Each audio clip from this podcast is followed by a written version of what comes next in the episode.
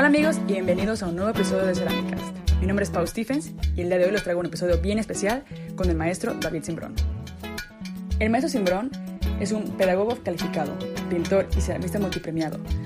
Su bella obra ha viajado por el mundo a países como China, Bélgica, Italia, México, entre otros. Tiene una investigación de muchísimos años que nos comparte en varios libros que pueden encontrar disponibles en su página web ceramicasimbron.com.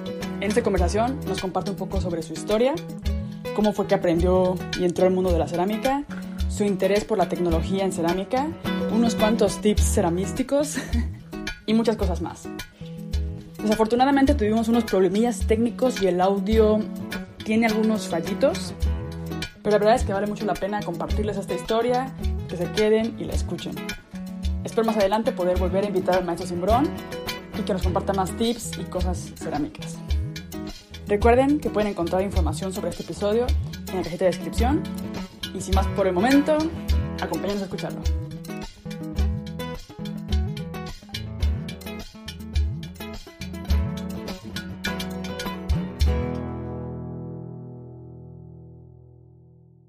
Bueno, primero que nada, muchísimas gracias por dedicarme un ratito de tu sábado. Ratito o ratote, ya veremos qué tanto se extiende esto. que de repente hay podcast hasta de dos horas, que digo, no puede ser. Pero es que está tan a gusto y tan interesante que... Que se te va el tiempo. Sí, no, se, disfruta mucho. Muchas gracias por, por, estar aquí, por compartir con nosotros un poco de, de tu experiencia. Yo he escuchado grandes cosas sobre usted. Eh, tomé un taller con Maxine Álvarez y, y me habló de usted. He visto que está apoyando también en muchos talleres, a muchos ceramistas. Eh, también vimos lo de Inside Pottery a, a, en, bueno, en medio de toda la pandemia y pues también fue muy inspiradora su charla. Y ya tenía yo la idea de hacer el podcast y pensé como tengo que invitar al maestro de, este Simbrón, pero tenía un poco de miedo así también como estoy un poco nerviosa porque yo realmente no, no soy una experta en cerámica, eh, me gusta, me, me interesa, me, me, llama mucho la atención la parte de, de creatividad y cómo se puede fusionar con la cerámica, pero siento que en temas ya técnicos y de tecnología y todo eso, aquí vamos a contar cosas que yo me voy a quedar como de, wow. Entonces, bueno, vamos a ver cómo nos va con esos temas. Claro, claro, sí, con mucho gusto. Vamos a arrancar con la primera pregunta, que es eh, un poco, me gustaría saber cómo empezó tu trayectoria con la cerámica, ¿no? ¿Cómo la descubriste? ¿Cómo, cómo fue que, en, en qué año, en qué momento eh, eh, te diste cuenta que este era un rumbo que querías tomar? Porque tengo entendido que, que usted no viene de una familia de, de, artesanos ni de ceramistas, sino que hace unos años lo más común era eso, ¿no? Si alguien trabajaba con cerámica era porque venía de familias que tenían contacto como directo con la cerámica. Sí. Y entrar a ese mundo era como un poco más difícil, siento yo. Entonces, no sé si podrías contarnos tu experiencia. Sí, te voy a pedir de favor que busques la función de compartir, de permitir compartir pantalla. Ok, ¿ya te pareció? Sí, ya. Ah, ok, ok, ok. Perfecto.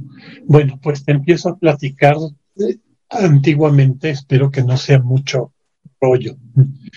Cuando yo era muy joven, que fui yo un chamaco rebelde, mal portado y todo lo que te puedas imaginar, ya traía yo una tendencia, sí, a vincularme más en el campo de las artes que en otra cosa, y mi intención era estudiar música.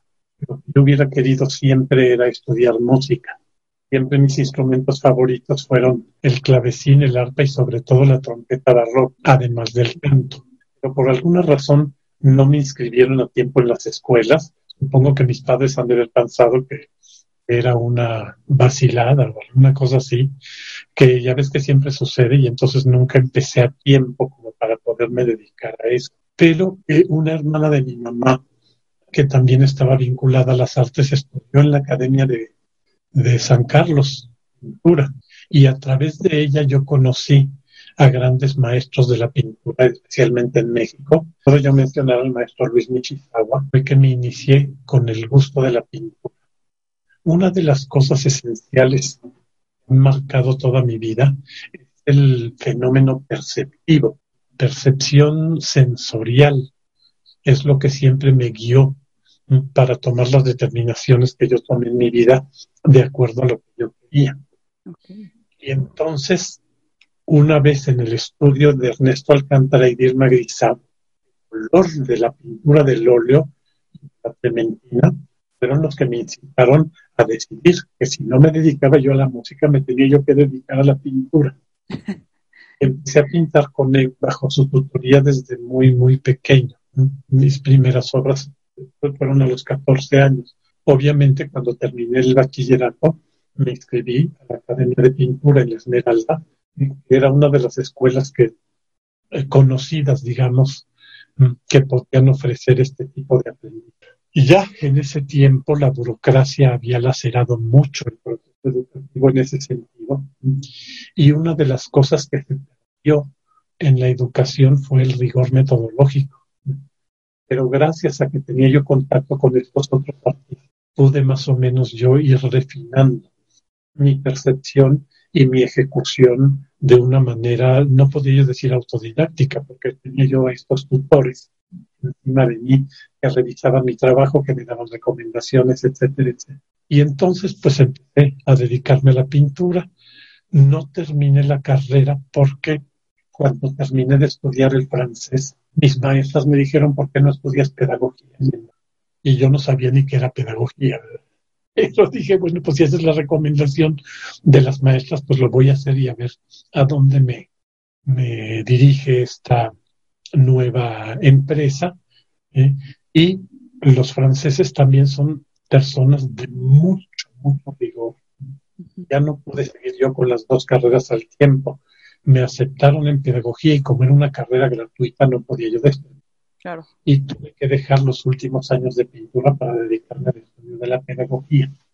Encontré en el estudio de la pedagogía herramientas muy valiosas para el mismo proyecto artístico, entre otras cosas, una metodología de investigación que me abrió mucho el campo de la búsqueda, que al final de cuentas esa es la otra guía. Estudiar este tipo de cosas era la posibilidad de buscar y encontrar cosas distintas, innovadoras, cosas nuevas, simple y sencillamente por la fascinación de descubrir esas cosas, sí.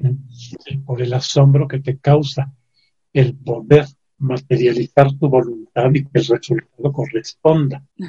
bueno, esto fue la, la, iniciación de la pintura, luego empecé a trabajar en un laboratorio médico, eh, algunas cosas eh, estaban relacionadas con el campo de la pintura, ilustré libros para niños, cosas de este tipo. Y un día, estoy hablando de 1971, mi padre organizó un viaje a Michoacán él era apasionado del arte colonial, especialmente la arquitectura colonial, y entonces nos fuimos a Michoacán, Puebla, buscando este, construcciones ¿eh? que la mayor parte son religiosas, ¿verdad? Pero también las hay todo esto de, del arte colonial que había en México. Y llegamos a Pátzcuaro, ¿eh? que es un pueblo absolutamente excepcional. La plaza central de Pátzcuaro es una plaza que yo no he visto fácilmente en otro lado, por sus dimensiones, por su armonía, por su belleza. Es una cosa impresionante. Allí había un museo de arte popular al que fuimos y en este museo de arte popular la directora, una investigadora muy, muy importante, que se llamaba María Teresa Dávalos Maciel, ella pues, estudió museografía con Fernando Gamboa, que es el padre de la museografía en México, ¿sí? y era una mujer con un gusto exquisito para todo lo que tenía que ver museografía y era una enamorada del arte popular mexicano, especialmente del, de todo lo que se hacía en Michoacán, que es un estado rico en arte popular. Entonces yo la conocí a ella, sí, y le pedí que por favor me consiguiera un maestro que me enseñara a decorar la laca porque allí en Pátzcuaro, desde Pátzcuaro hasta Uruapan, se hace laca, laca decorada. Y una de las técnicas innovadoras era decorarla con hoja de oro. Mm. Y me consiguió un maestro, un maestro, eh, don José Ramírez, ya falleció desde luego, y todo y que me estuvo enseñando las técnicas de la decoración de la laca, básicamente porque traía yo el antecedente de la pintura. Y una cosa muy curiosa, son de esas cosas que van sucediendo en la vida independientemente de lo que tú busques o de lo que tú quieras. Y este fue que ella y su esposo, su esposo de origen checo-austriaco, tenían una camioneta de pick-up, no manejaban ninguno de los dos. Entonces me pescaron de chofer y me llevaban a recorrer todo el estado para miles de cosas relacionadas con el arte popular o con la arquitectura colonial, porque Heinz Gerold era eh, restaurador de bienes inmuebles, edificios y este tipo de cosas. Entonces, cuando se dañaba algún edificio colonial, él tenía las autorizaciones y el conocimiento para las restauraciones, etcétera, etcétera. Y entonces, pues el pobre de don José Ramírez se quedó sin alumno porque caían verdaderamente del tingo al tango de un lado a otro, yendo a visitar las comunidades artesanales, a a los artesanos, llevarles la información de las ferias, porque incluso María Teresa Dávalos fue muy, muy, muy fuerte promotora de todas las ferias artesanales que se daban en el estado. Tal vez la más importante era el Domingo de Ramos en Uruguay, una feria espectacular. Y gracias a esto, empecé yo a, familiarizarme y enamorarme realmente del textil. Textiles en Michoacán son verdaderamente, bueno, no solamente en Michoacán, Chiapas no se queda nada atrás, pero los textiles michoacanos son verdaderas joyas del arte popular. Tienes los preciosísimos humanengos de Tarecuato que utilizan las indígenas como unos bordados absolutamente exquisitos. Tienes un deshilado maravilloso que ya no se hace por la complejidad que tiene. Se hace el deshilado en manta blanca y luego se hacen las grecas anudando los macicitos de hilo con hilo negro. ¿Cómo será que, se que el textil se llama hazme si puedes? Entonces, desafortunadamente sí, es mucho trabajo que no se sabe después valorar y entonces empieza a desaparecer no quiero decirte nada de los maravillosos textiles y deshilados de San Felipe de los Herreros. Y bueno, no solamente se hace textil, se hace muchísimo más, ¿verdad? Entre otras cosas, cerámica. Los pueblos de fabricación de alfarería son muchísimos todo el estado de Michoacán. Además, también son trabajos que se hacen con un gusto y con un refinamiento absolutamente. Pero bueno, todavía esto no, incitaba, no me incitaba a tomar una decisión de este tipo. todo esto maravillosamente y a sentirlo verdaderamente de corazón, la influencia de María Teresa Dávalos Maciel. Un día que estaba yo en su casa, me dice, vinieron unos amigos norteamericanos que viven en Wisconsin, donde el invierno es insufrible. Todo el lago Michigan se congela y donde se suelta la ventisca es insoportable y son casi seis meses de invierno lo que se vive en esos lares. Y me dice, vinieron aquí a México porque seis meses de dificultad por el frío en el lago de Pascuaro, en alguno de los alrededores, rentaron una finca en Nerungarí, daban ahí y, e invitaban a gente para que se viniera a vacacionar o a trabajar con ella. Ella, una señora, una pintora de origen norteamericano, obviamente, y eh, tenía muchos recursos. Entonces ella pintaba, tenía su casa primorosa en York County, en Wisconsin, en una península que entra al lago Michigan, a una bahía que se llama Green Bay, un lugar espectacular de bello. Se dedicaba a hacer muchos videos sobre él. Y vaya, te digo que era un agente de recursos porque un día decidió hacer un, un video sobre los impresionistas y entonces escribió a todos los museos franceses y a los museos norteamericanos, porque no lo vas a creer, pero hay más impresionismo en Estados Unidos que en Francia, por los grandes compradores, que fueron banqueros que hicieron colecciones inmensas de todo este tipo de obra. Y para musicalizar su video contrató a la Orquesta Sinfónica de Chicago, nada más ni nada menos. Entonces, y era una señora muy cálida, muy linda. Un día me invitó hacer sus estudios y todos sus trabajos allá en Wisconsin y fue una experiencia muy valiosa. Ella estaba casada en segundo matrimonio con un ceramista Nikkei, es decir, de origen japonés, ya nacido en Estados Unidos, que se llamaba Takayama. Entonces, en esta invitación que habían invitado a María Teresa a comer a su casa, les dijo, no puedo ir porque tengo una visita y la tengo que atender, era yo. Y ellos muy lindos le dijeron, ay, tráete a la visita, encantados de la vida de recibirlos y todo eso. Y fue una relación muy, muy importante porque siendo pintora Marlene, le encantó platicar conmigo y, que me dedicara yo también a la pintura y todo esto.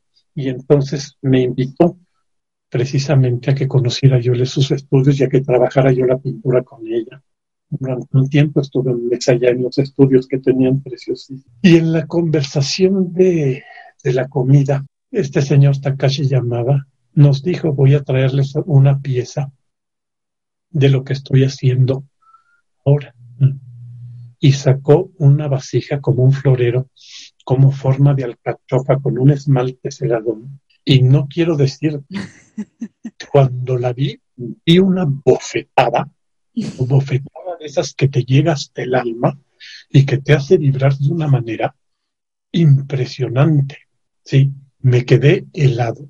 Me dije a mí mismo, Dios me da la oportunidad y la vida me da la oportunidad, yo tengo que aprender a seguir, porque es absolutamente fuera de serie. Y ese fue el impacto más fuerte, el impacto más fuerte que tuve. Yo lamento mucho que después Marlene pero tuvo un problema de derrame cerebral, perdimos el contacto, ya no supe de ellos. Recientemente escribí yo a la escuela de arte de Door County donde estaban y me dijeron que esta casi llamada ya se había ido a vivir a Chicago.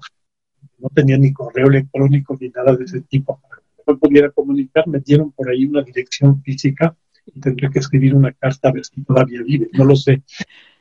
Mi frustración es que nunca supo que por su culpa cambié la pintura por una manera. Es impresionante cómo alguien puede dejar una impresión tan grande en otra persona y cambiar el rumbo totalmente de la vida solo con algo tan, como con ese momento, ¿no? Con, con pero una pieza que es como, ¿cómo es posible que esto haya sido creado por, por alguien? O sea, y, esa, y aparte del lado, ¿no? Como que aparte ahí ya te, no fue como una pieza normal, común y corriente, sino que ya traía otro nivel. Te voy a platicar ahorita como anexo una experiencia muy curiosa que yo creo que tuvo mucho que ver en el tuvo en mí cuando la vi en ese momento. Cuando era yo muy pequeño, ya desde muy chico, por lo muchos cinco años, ya te digo, era yo un chamaco rebelde, las cosas no eran como yo quería, hacía unos berrinches, pero berrinches de loco. Sí, yo creo que por eso mi mamá decidió tener un psicoanálisis a los siete años, me metieron a psicoanálisis porque verdaderamente era yo un caso,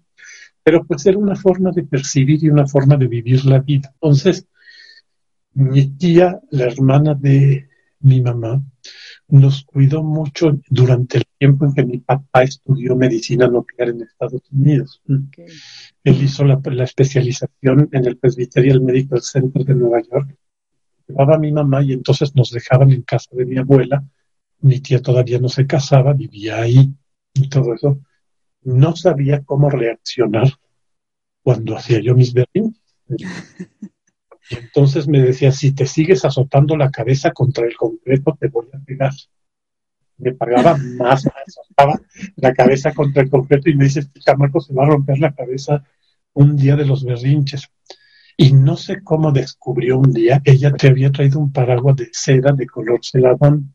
El mango era un mango de acrílico del mismo color, de color aguamarina. Un ligero toque de azul, de verde y de gris transparente. ¿eh?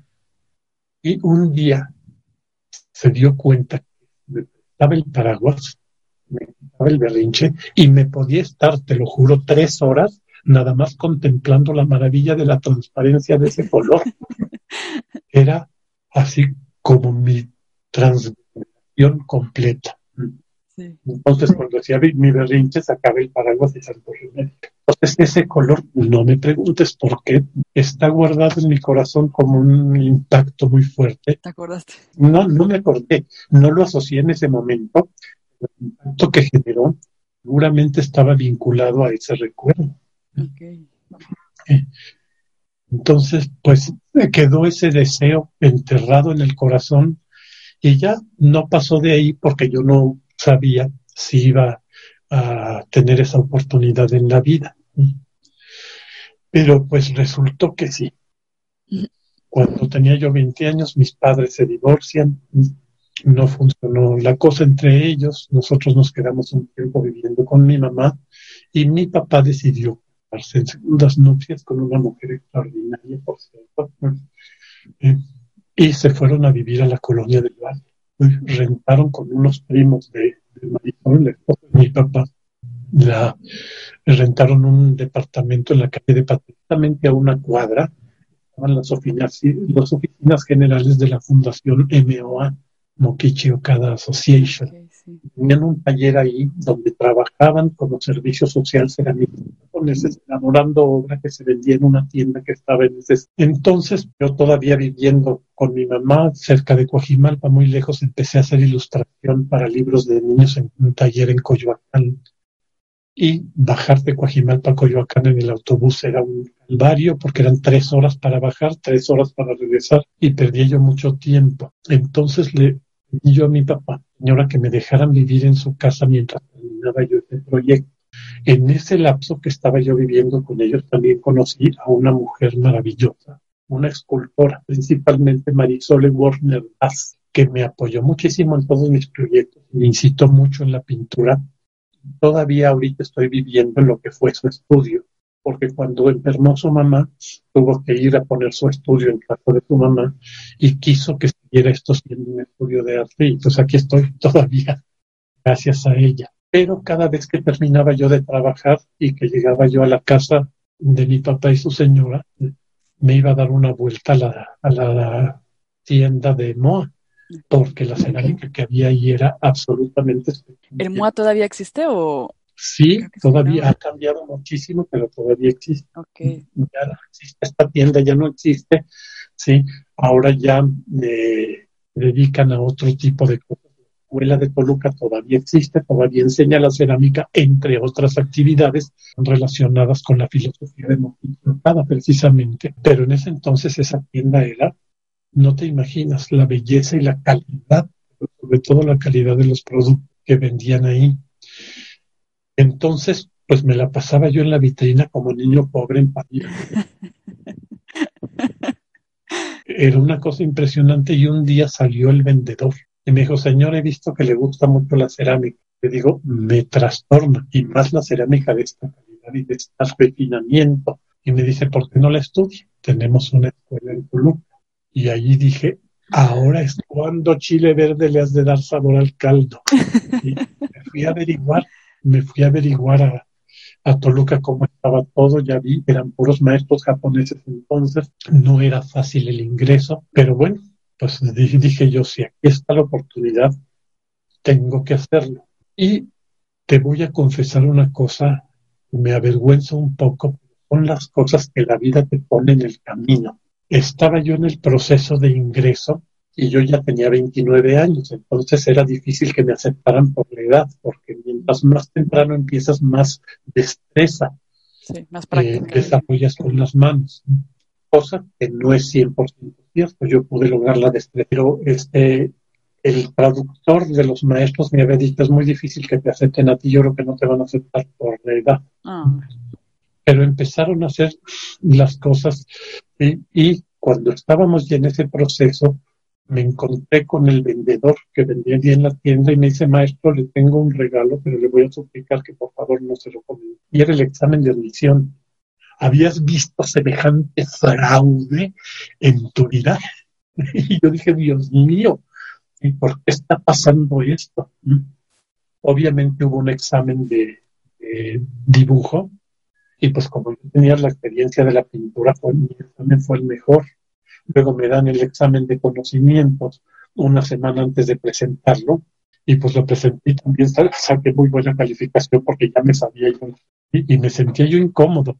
Pero también me preguntaba yo por qué la vida me estaba haciendo eso. Tal que a final de cuentas dije, ok, la verdad no me van a aceptar, pues ni modo, ya con todo y lo que sucedió, voy a quedar fuera. Tenía yo un amigo, bien quería entrar, y el Sonso no se presentó a la entrevista y dejó una vacante.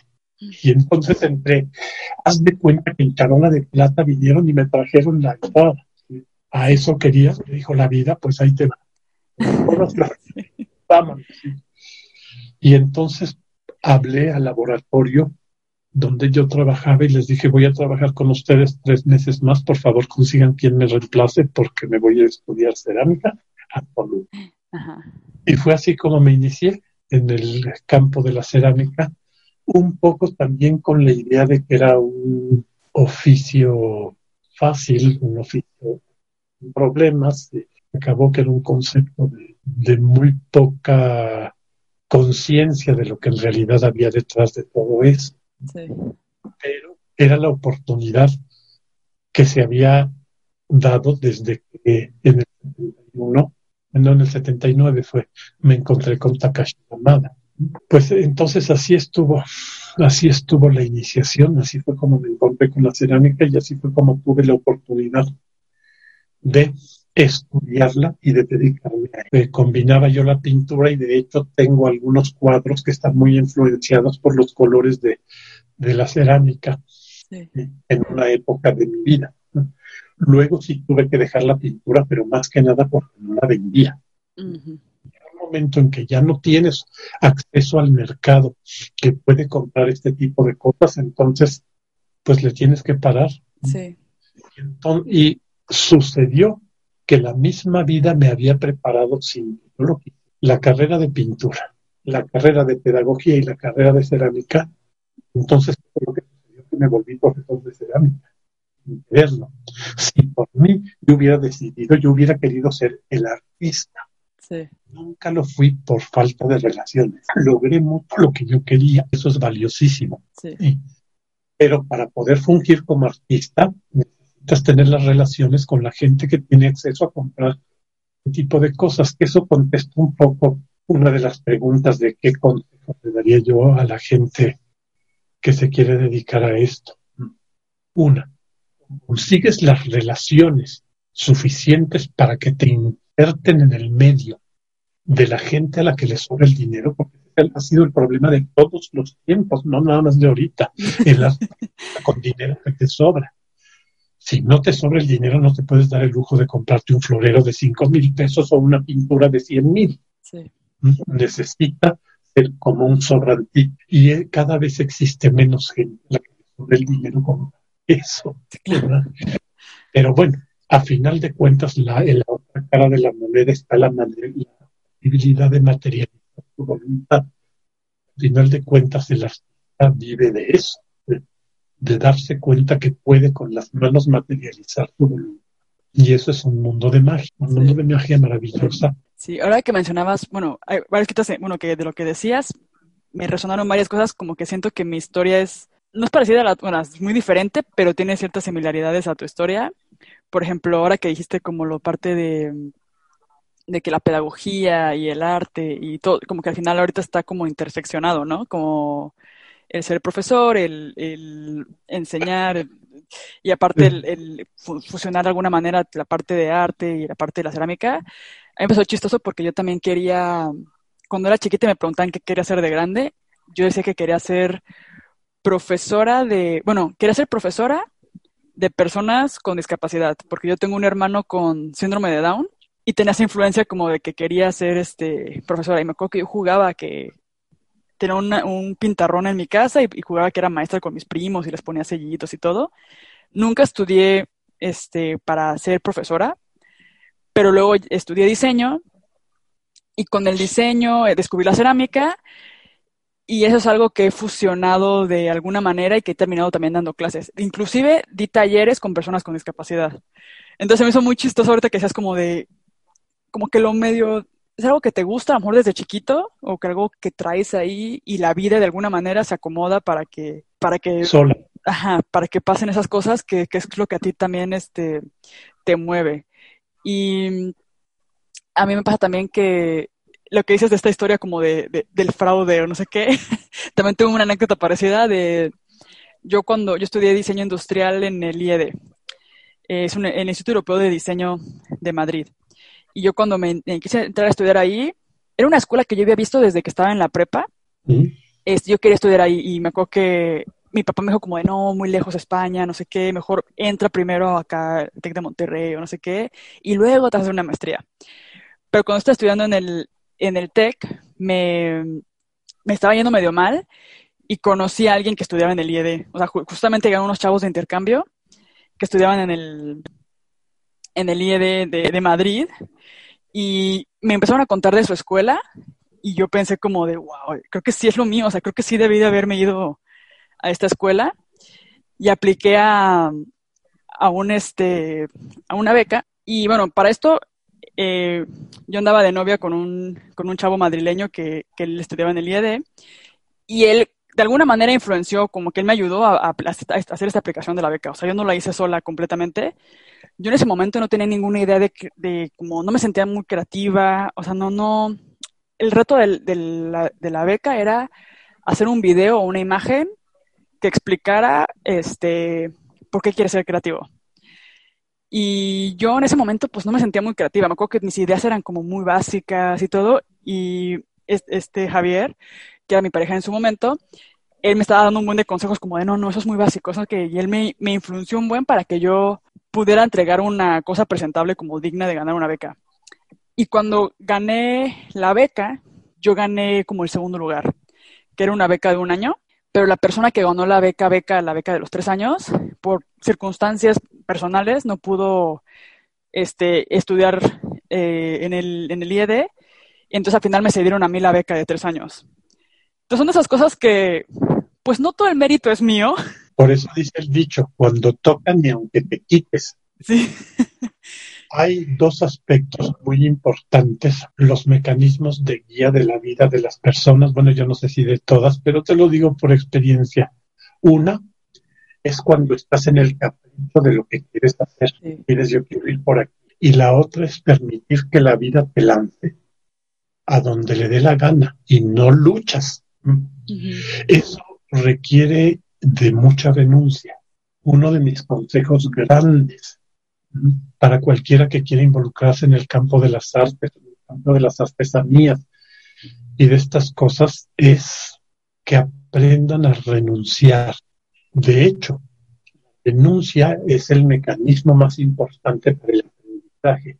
Si tú te la crees toda, y ya sabes porque ya sabes, escuchas la opinión de otro, y la opinión de otro es tan valiosa como la tuya propia entonces no tienes por qué dejar de escuchar. Es más importante, y en este caso, para crecer tanto desde el punto de vista emocional, espiritual, mental y estéticamente, tienes que dudar. Mi recomendación es mejor dudar que creer. Si te la crees, te estancas. Mientras dudes, sí, vives en un mundo eh, bañado por la incertidumbre, por la indeterminación, pero la incertidumbre y la indeterminación son los alimentos maravillosos para las comunidades creativas. De otra manera, acabas copiando, acabas repitiendo, acabas haciendo otras cosas que no te atreves a lanzarte a este mundo de incertidumbre, de no saber qué va a pasar. Sí. Entonces, básico, básico que aprendas un poco a lanzarte a este campo y observar, ser un observador absoluto de lo que acontece. Entonces, tu experiencia es también muy valiosa, que la vida te lanzó y lo que tú tienes que hacer es dejar que sucediera. Fraude o no fraude, ya no vamos a, a poner este tipo de etiquetas en las cosas, ¿sí? ahí está el material para que lo hagas. ¿Lo haces o lo dejas de hacer? Sí. Punto.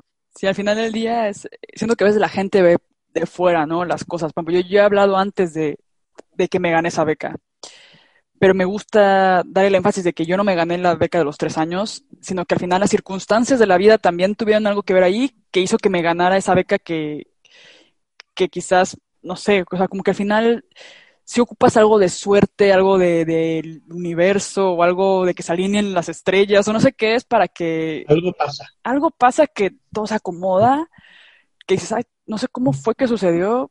Era una beca internacional, o sea, era, creo que no era muy famosa, pero sí que, que ahora lo veo con distancia y digo, ostras, me ganó una beca y de hecho, pues ahora esa beca era una beca del 100% y yo ahora, esa beca ya no existe del 100% por la crisis o no sé qué. Este, ahora ya no dan una beca, siempre es como el 50% o algo así, pero no hubiera habido otra manera en que yo me hubiera podido ir a estudiar a España, porque ya vivir la manutención ya era mucho dinero, más aparte paga la universidad en euros, y con el peso y no sé qué, no, o sea, hubiera sido imposible. Entonces, se alineó todo y la verdad es que me cambió la vida. Fue una experiencia que me abrió la cabeza de muchas maneras. Y... De alguna manera somos privilegiados por eso. Sí Tal vez no en otras cosas, pero en ese sentido somos privilegiados y nos tocó. Sí. Quién sabe por qué artes, pero nos tocó. sí.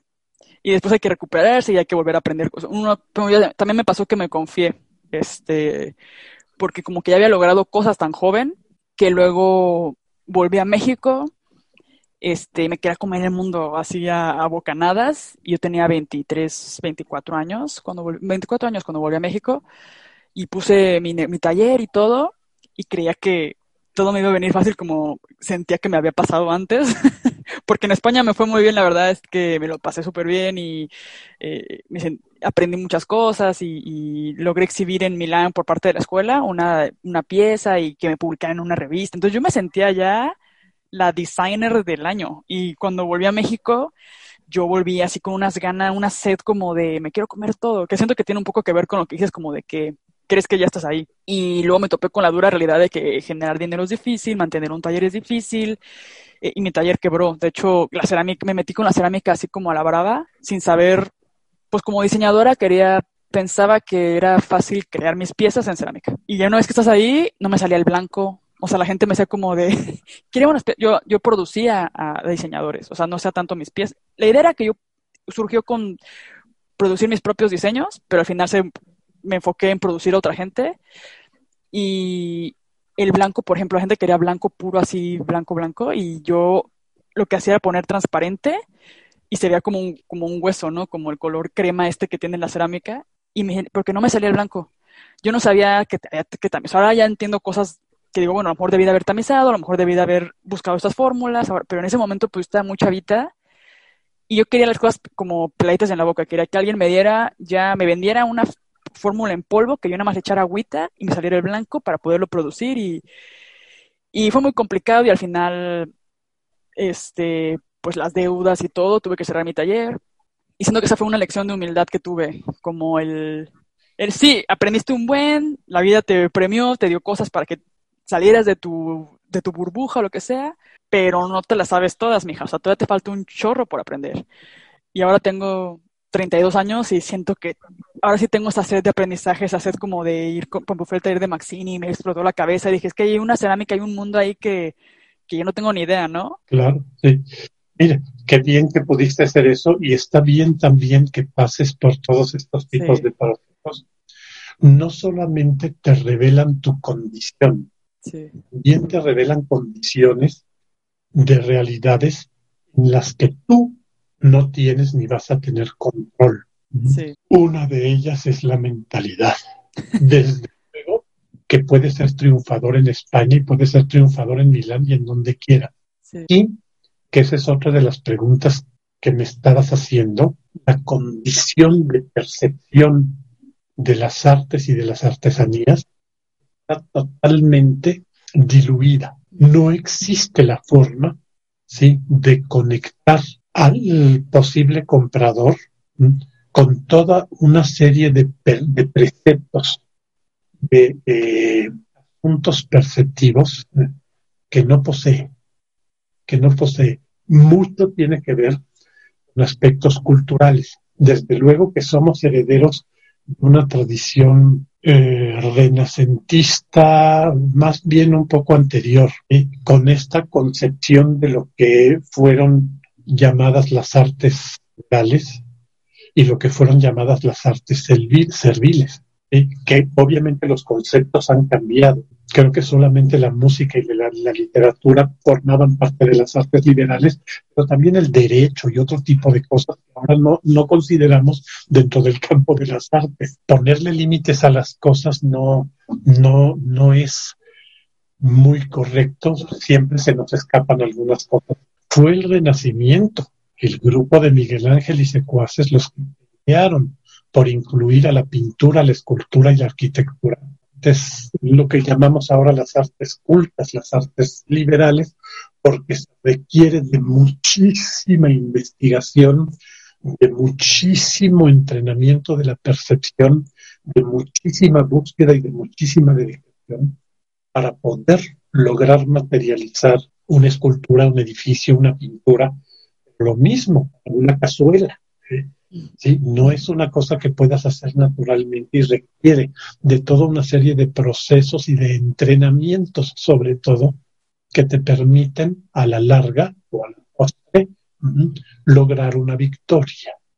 Entonces, esta concepción prevaleció mucho ¿sí? después de, de esta época y entonces todo lo que son los oficios relegados al campo de las artes serviles. Se viene toda la estructura de industrialización y de generación de las clases burguesas y peor todavía, ¿sí? porque la clase burguesa y la clase aristocrática se dedican a las artes cultas y a las artes liberales, ¿sí? y los obreros y los campesinos se dedican a las artes serviles. Y eso generó una especie de menosprecio, de devaloración que todavía en nuestros tiempos pesa muchísimo, demasiado diría yo. Es muy difícil que alguien entrene su percepción para darse cuenta dónde está. Ese encanto de una perfección sensorial que no tiene nada que ver eh, con el mundo de las ciencias y con el mundo de las Entonces, esto ha afectado mucho, especialmente, tú me lo preguntas, en, en, este, en el panorama cultural y muy especialmente en Latinoamérica. El platico que muy especialmente en Latinoamérica porque yo tuve también la oportunidad de exhibir mi trabajo en China. Y en China mi trabajo es extraordinariamente bien valorado. Una tetera pieza única, hecha con muy, muy, mucha calidad, con un diseño contemporáneo, todo, me la pagan allá en 1.500 dólares. Si aquí quiero pedir 100 por ella, ya no la vendí, de veras, Paulina. Y dices entonces, ¿cuánto?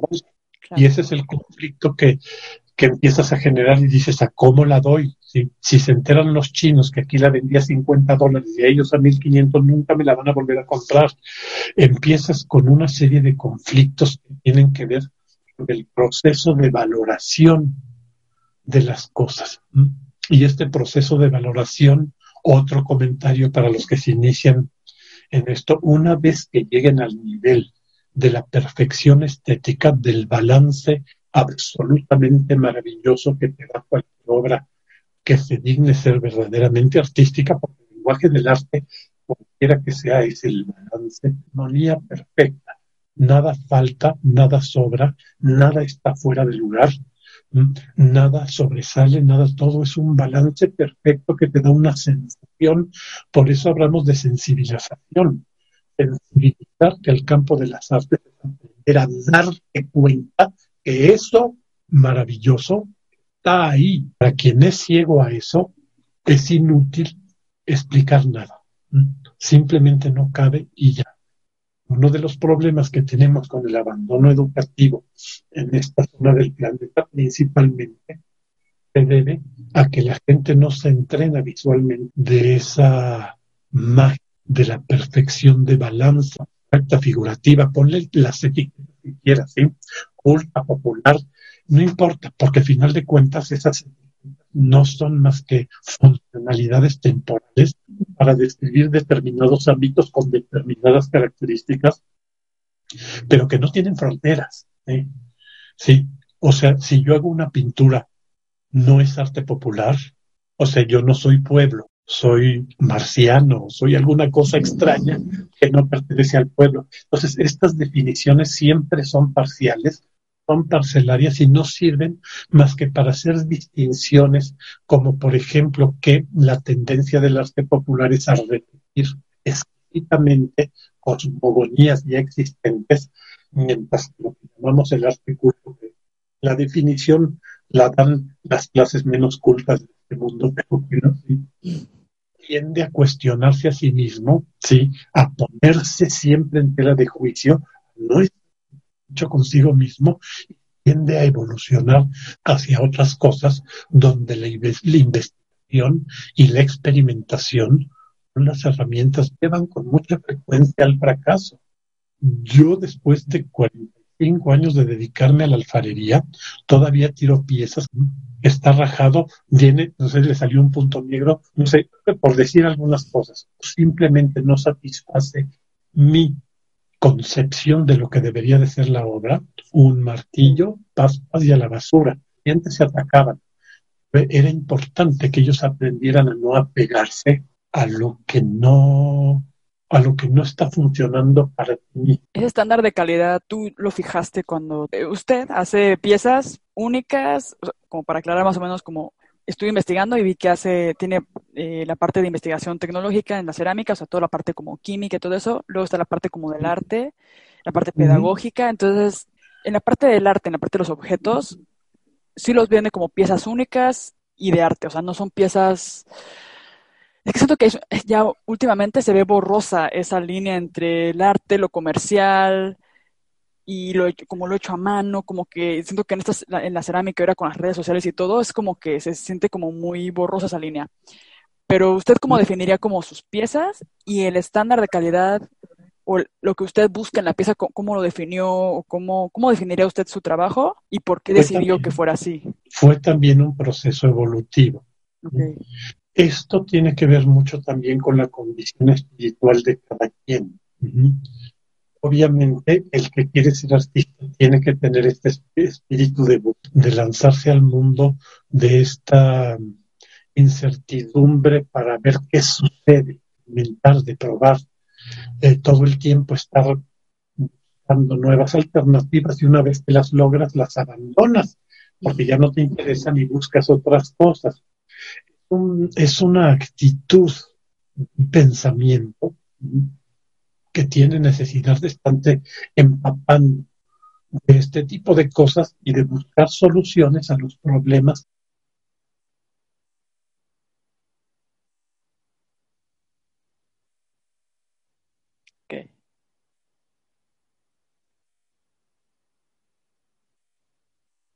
estar incluso informándome de cómo proceden otros trabajadores de mi mismo campo para ver qué soluciones han dado a, su creación.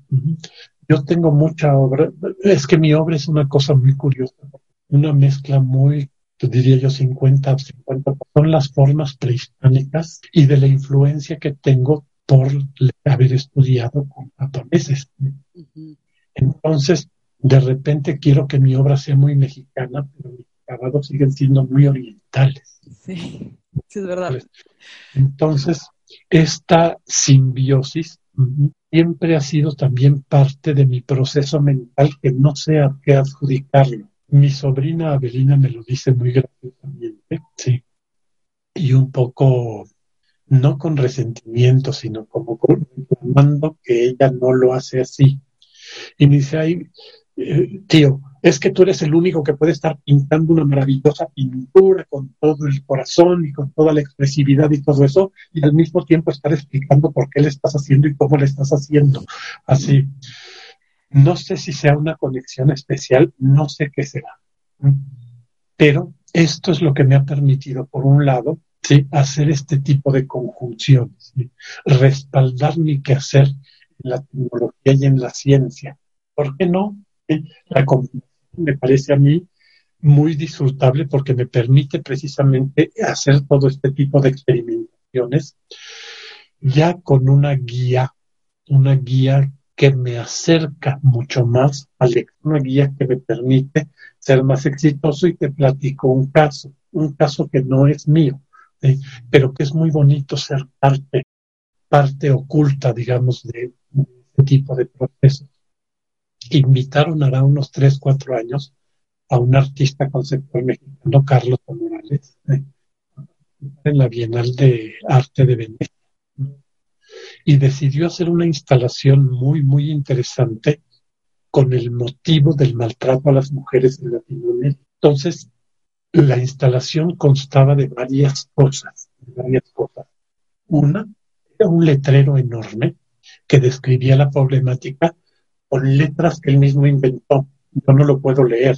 Cualquier gente que no conozca el código, pues no lo puede leer. Él se inventó las fórmulas de las letras y este letrero cada letra era una ocarina musical, en referencia también a las ocarinas prehispánicas. Entonces, cada letra de ese letrero era una ocarina musical. Y parte de la instalación era una filmina que mostraba con recortes de papel a una mujer que se perdía en el bosque. Le daba mucha felicidad encontrarse una ciudad porque al final de cuentas se sentía encontrada, pero la maltrataron tanto que hubiera sido mejor que se quedara en el bosque. Y músicos tocaban, se tocaban música con las ocarinas. La música era como palabras que iban describiendo toda esta fenomenología. Muy interesante la obra. Muy interesante la obra. Y por una relación de compañeros de escuela, el ayudante de Carlos A. Morales le pidió a un compañero que hiciera las ocarinas de cerámica, un compañero que había estudiado en la Escuela Nacional de Artes Plásticas, en donde cerámica lo tocas como un anexo. Entonces, pues él dijo que sí lo hacía, lanzó a la guerra sin fusil. Y llegó el momento en que tenía que entregar las piezas, porque había que hacer 1800 ocarinas para armar todo el letrero, y no podía, y no podía, y no podía, y no podía. No me preguntes cómo fue que el ayudante de Carlos Morales, muchacho que se llama Enrique Arriaga, sabía de mí y le dijo a este compañero, Emilio, vas a localizar a David Simbrón y le vas a decir que te resuelve el problema técnico ahorita, porque lo tienes que entregar ya. Entonces Emilio me habló y me dice, oye, estoy con este problema, estoy haciendo estas cosas. Y entonces le dije, perfecto, Emilio obviamente es un muchacho joven, con pudes eh, por expresarse, pero sin rigor metodológico de ninguna especie, porque tu misma personalidad no está diseñada para sujetarse los rigores que yo me impuse y que me los impuse con el estudio de japonés, a costa de mi salud mental. Mitad de los amistas que terminamos mi la carrera, acabamos pero no nos arrepentimos de ninguna manera. Entonces ya vi lo que estaba haciendo. Pasta no era una pasta cerámica, era una mezcla de caolín y sílice que no tenía ningún sentido. Todo se le pegaba en los moldes, nada funcionaba. Entonces le dije, Emilio, yo sé que tú eres un poco más de la onda de dejar fluir, pero la cerámica no es eso. Necesitas rigor metodológico para que voy a enseñar a formular una pasta y mañana pues, yo nos vamos al centro a comprar centímetros, kilómetros Maumé, una probeta grande, sí, báscula granataria y una báscula normal y necesitamos todo ese equipo para que aprendas cómo se hace una pasta, qué tiene que tener una pasta y cómo la vas a calibrar para que siempre te funcione igual. Vas a medirle la densidad por un litro de barbotina bien preparada debe de pesar 1.72 kilos, más o menos, ¿eh?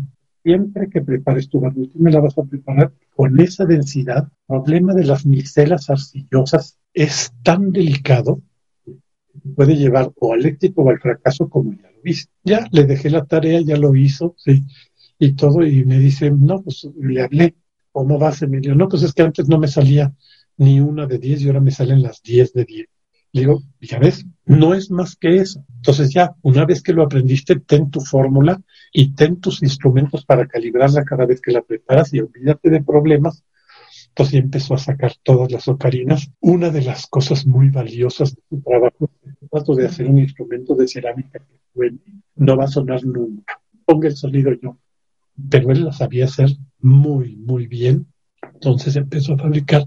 Y el segundo problema que se enfrentó era que de Carlos Morales quería que fuera negro piano, o sea, negro brillante como piano. ¿no? También, entonces le dije, te voy a dar 15 formulaciones que vas a probar. Entonces me dice, es que quieren que el brillo sea muy intenso. Y me dice, por eso está usando zinc en la base. Pero si tú mezclas un esmalte de zinc con el pigmento negro fino, que tiene cobalto, cromo, hierro y manganeso, se te va a volver cafezón. Pues sí, es que se me hace café en lugar de negro.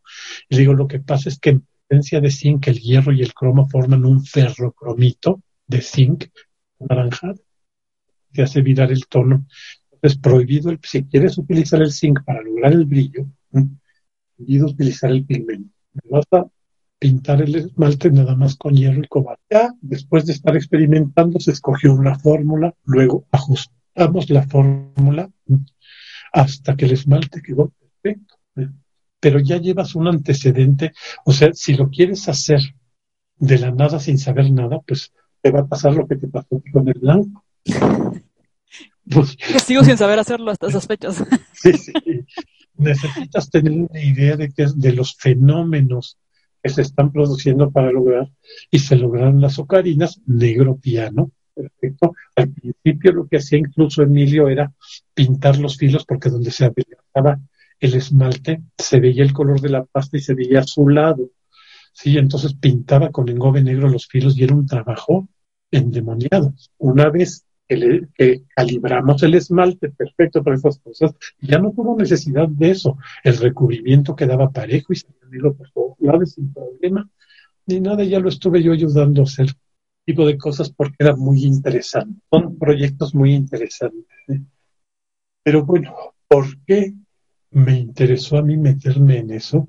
Descubrí yo, gracias al maestro Yosuke Suzuki, un ingeniero químico especializado en materiales de cerámica, descubrí yo también la pasión por entender la fenomenología de lo que suceda, con el fin de aplicarlo a mi propia obra para obtener una victoria.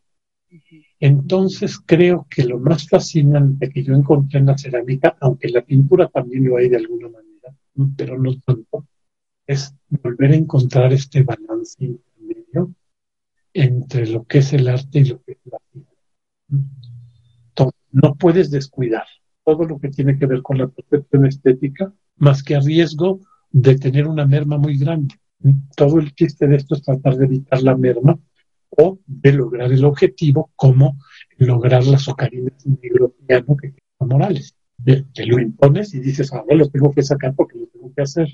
También conocimiento te va a permitir a no, a no desvariar, a decir, pues es que ahora yo quiero que me salga un esmalte transparente morado cachetada, pues a lo mejor se puede, a lo mejor no. Con cierto conocimiento lo puedes lograr. De hecho, como este conocimiento es muy extenso, no puedes saberlo todo. Entonces, hay cosas que yo misma no puedo replicar, que no sé cómo hacerlas pero por lo que tiene que ver con el desarrollo de mi obra o para asesorar a gentes como Emilio para que pueda entregar la obra como debe de ser, me funciona muy bien. Y además me gusta. Un poco en la escuela también, cuando di clases de francés en Alianza Francesa, el director me, me decía el masoquista, porque me encantaba la gramática y me encantaba la lingüística y todo eso en lugar de que me gustara la literatura no es que no me gustara la literatura, pero me encantaba encontrar la gramática y la lingüística en la literatura. Y yo creo que tiene que ver mucho eso con un proceso de desarrollo mental específico. Sí. Yo hubiera querido implantar en mis estudiantes, pero si no lo traes, dice un dicho muy cruel, no me gusta, pero es real.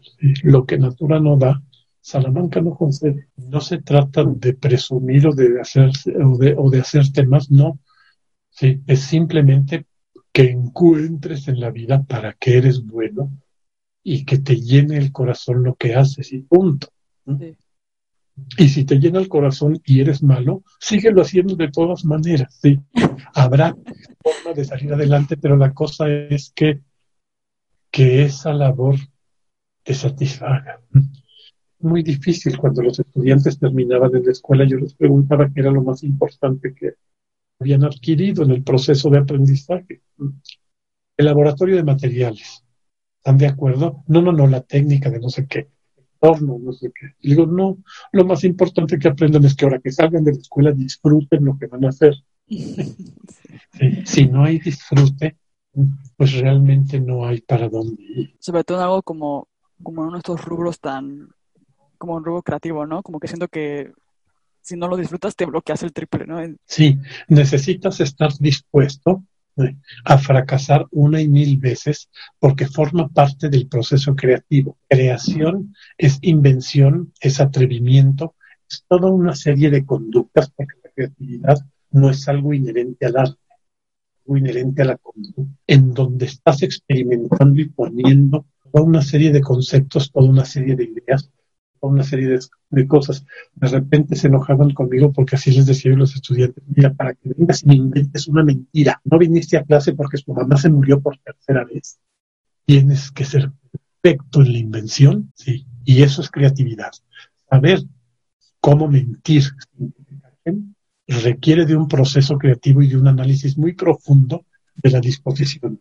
No es que quiera que te vuelvas mentiroso, quiero que entiendas que la creatividad es un problema de conducta, es un problema de actitud ante las cosas en donde te vas a permitir lanzarte al ruedo, observar qué sucede.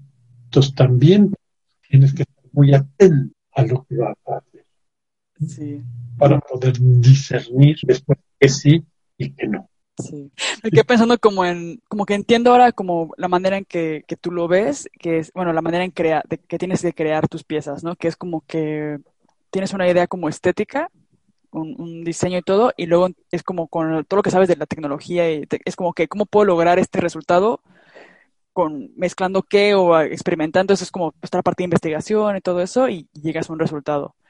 Y justo ahora yo recientemente pensé en eso, porque antes yo utilizaba la cerámica, como estoy diseño industrial, tenemos las ideas y queremos hacerlas como muy práctico, ¿no? Es como, eh, de hecho yo empecé, a aprender cerámica con cosas ya hechas, ¿no? Con la pasta ya hecha, con esmaltes ya eh, comerciales, todo eso. Pero llegó un punto en que me estanqué y que empecé a sentir que lo que yo quiero lograr con mi cerámica no lo estoy logrando porque no estoy obteniendo los acabados que, que quiero, que me imagino en mi cabeza, los colores, por ejemplo, los mates. Quisiera hacer mi, trabajo en mate, ¿no? Pero me gustan mucho los colores. Y ahorita entonces empecé a investigar como que este, ocupo eh, una base mate. Ya encontré una base mate blanca en el taller de, de Maxine, con Yoko Bobé, pero también pensé, estaría bueno tener un mate transparente, ¿no? Entonces, ahorita estoy como que en esa búsqueda de que empecé a hacer unas pruebas y bueno, eh, acá estoy en Alemania y, los ferros, las fritas, son diferentes. Entonces, tengo, como no entiendo la química realmente, este, ando viendo cómo puedo reemplazar el ferro frit, bla, bla, bla, 21 no sé qué, con los frits que hay acá.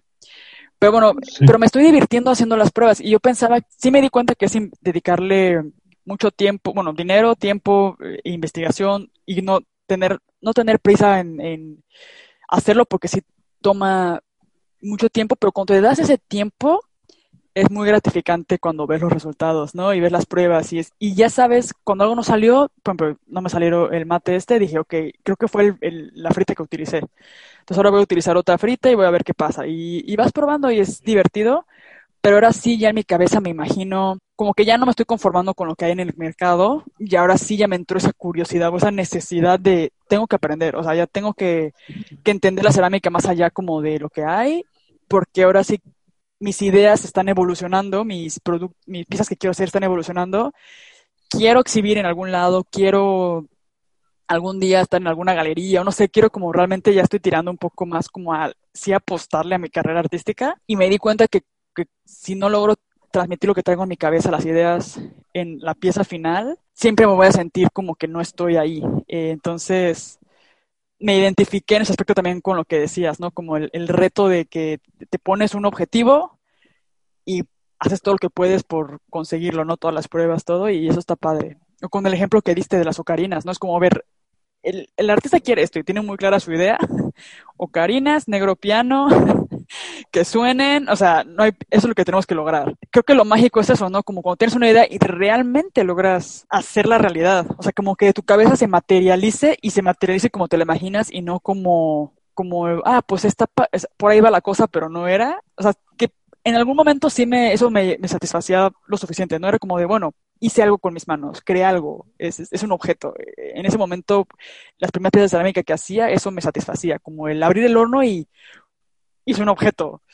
Pero ahora ya sí siento que estoy evolucionando en ese momento de que digo, no, o sea, ahora ya no solo quiero crear por crear, quiero ahora sí que se materialice literal lo que tengo en mi cabeza. Y estoy emocionada por lo que pueda salir. Precisamente del, del la meta del brujo, que con tus manos vas a materializar la voluntad. Sí, su superpoder.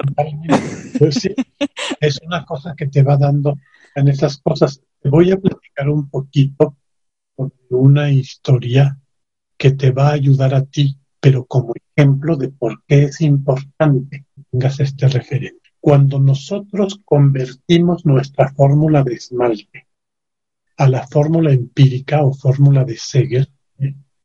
nos damos cuenta de cuál es la relación que existe entre los óxidos modificadores, los que van a actuar como fundentes, los óxidos catalizadores, que son los neutros que te van a cambiar determinadas condiciones del esmalte, y los óxidos ácidos, que son los que te van a dar la estructura.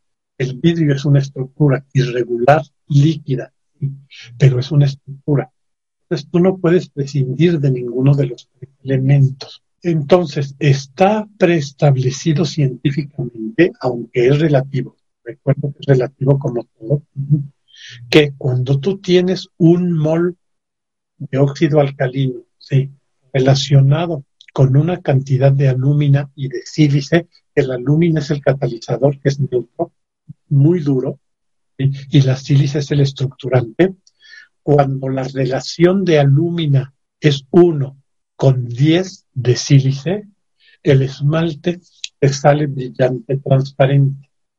Entonces, tú tienes la fórmula empírica de tu esmalte y ves que la relación se acerca de alúmina y sílice, se acerca de 1 a 10, lo más probable es que obtengas un esmalte brillante, transparente. ¿Qué es lo que haces para que tu esmalte se vuelva mate? Desbalanceas esa relación desbalanceas esa relación. ¿Cómo? Disminuyendo la sílice en la fórmula o aumentando la alúmina que la agregas a base de agregar arcilla. Entonces, que tu esmalte es brillante, transparente y le pones 10% de caolina, es muy probable que ya te salga mate.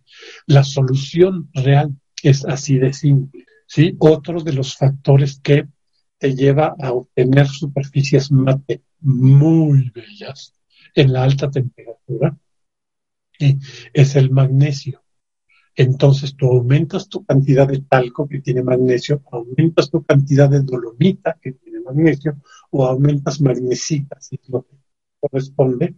Entonces el esmalte de ser transparente va a tener tender a volverse mate porque el magnesio es un fundente muy duro, muy duro y entonces lo vas a tener. Entonces, ¿cómo vas a hacer tu esmalte mate? Aumentas caulino, aumentas como algo que contenga magnesio o algo que contenga luz.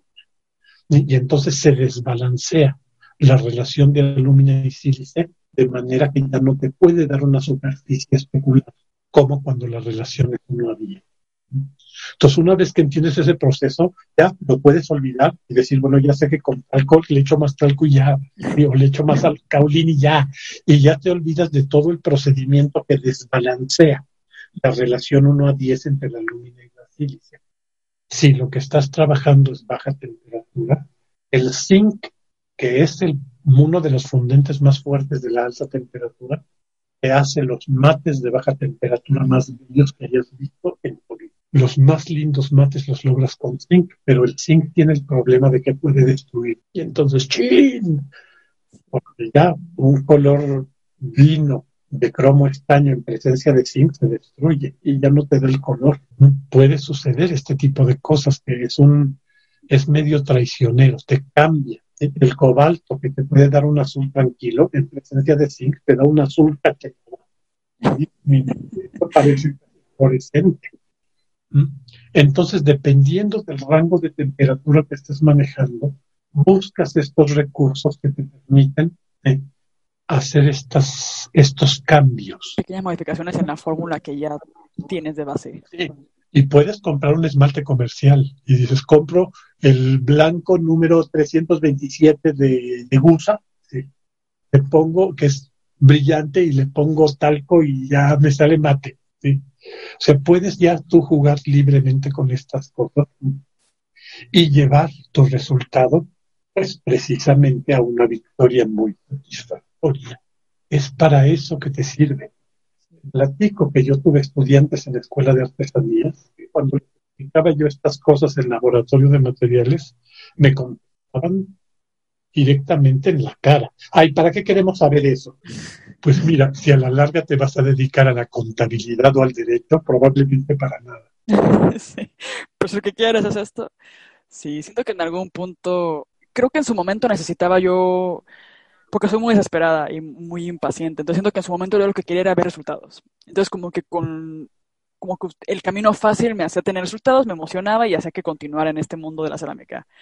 Y... Otro consejo para los que hicieran periódicos de perrón, que sí. Los peores enemigos de las artes y de la cerámica son la prisa y siempre te vas a dar cuenta en la obra cuando y alguna de las cuando traen prisa, sí. Cuando traes prisa o cuando lo haces con pereza. Sí, no, yo soy impaciente que ya quiero ver el resultado, ya quiero, o sea, soy de las que quiero abrir el horno cuando está, está caliente, así. y es como de, a ver, espérate, he aprendido como que la cerámica me ha ayudado como a bajar de raíces a planificar con anticipación. Creo que la cerámica hay un poco la edad y así, pero ya yo ya estoy mentalizada como que si horneo tal día, me espero dos días para abrir el horno. O sea, ya ni siquiera estoy pero antes era como el hacer todo a lo borolas, el, tener que entregar resultados, el tener que hornear todo un día. Entonces ya me di cuenta que con la cerámica así no es, pero siento que en su momento se ocupaba esa como inmediatez para aprender, quizás enfocarme en la técnica, este, porque a mí me gusta la construcción manual, me gusta como más escultura y así, y al principio mi miedo era que no me explotaran mis, mis figuritas que hago.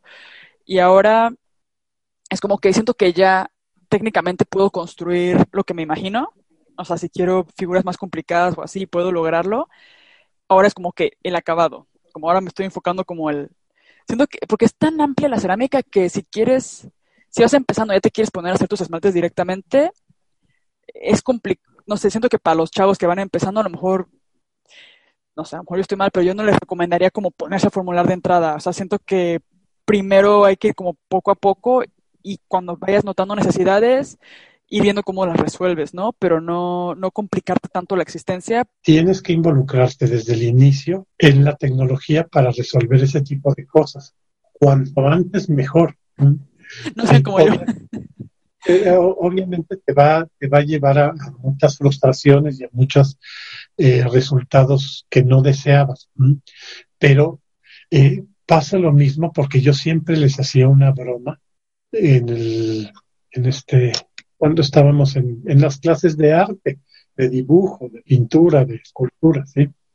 Les hacía yo la broma y les decía, nadie en esta vida debería de dibujar la figura humana hasta que no la domine. Y te mueres de risa y dices, ¿y cómo la vas a dominar si no la dibujas? Claro.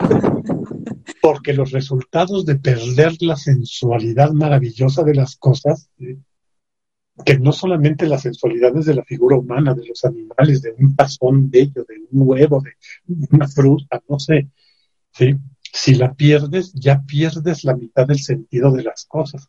Entonces, ni modo, ¿sí? hay que hacer mil dibujos horribles para que el mil uno y lo mismo aquí, tienes que dar el tiempo, y que es un tiempo de un trabajo que no paga, para iniciarte en el conocimiento de los procedimientos y experimentar hasta que llegue el momento en que con la madurez logras lo que realmente querías. Y claro, si uno es desesperado y uno quisiera ya tener las, las cosas fáciles. Platico esta historia que estaba yo en Xi'an, en China, en la reunión de la Asociación Internacional de Cerámica. Cuando llegué a la reunión yo dije, ¿por qué todos? Somos puros dorros, ¿sabes? Porque para llegar a la madurez en el arte, el paso más difícil son los primeros 100 años. Entonces, los 120 ya Sotheby's y Christie's, tu obra como si fuera un Van Gogh, pero antes no. Sí, ocupas mucha experiencia. Quería preguntarte dos cosillas que van relacionadas. Una es, usted aprendió, o sea, su profesor de materiales o sea, de, tecnología y materiales y eso, ¿fue en el MOA o fue aparte? Fue en el MOA, sí, pero fue el disparador.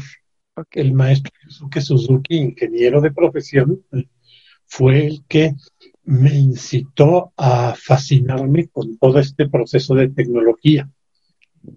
Después tuve yo que estar comprando libros de mineralogía, de geología, de química, de, todas estas cosas, de física incluso, para completar el cuadro y comprender a fondo lo que estaba yo haciendo. Y ahora, curiosamente, eso me da de comer más que la obra en sí. Es el que, ay, me está fallando mi horno porque me hace atmósfera reductora. Ah, pues tienes un problema de gasto. Pero entender qué es el gasto en física, hay que entender antes que ninguna otra cosa el teorema de Bernoulli.